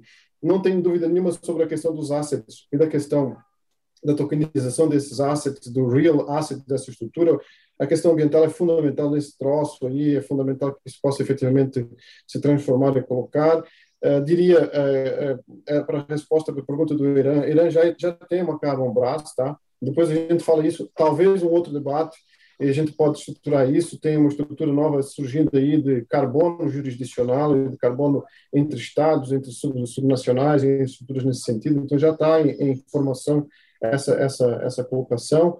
E diria o seguinte, gente, eu vou ficar com, com saudades, mas só para confessar para vocês que quando eu trouxe a questão do 2050, na verdade, quem está fazendo isso é esse cara que está aqui nessa imagem aqui do meu lado, que é o Elon Musk, que ele acabou de colocar um, um bi e meio um, na moeda virtual, no Bitcoin, que ele está à espera que ele possa ser o transfer, transferir isso para Marte, quando for fazer o pagamento dos exploradores de Marte, e ele já tem nas indústrias dele de, transfer, de produção de energia elétrica sustentável a capacidade de vender a própria energia para minerar Bitcoin. Então, ele já deu um nó com essa história e já fechou esse mundo do futuro em relação a essa matéria. Era assim que eu queria fechar nossa conversa de hoje. Bom futuro. Excelente. Obrigado, gente.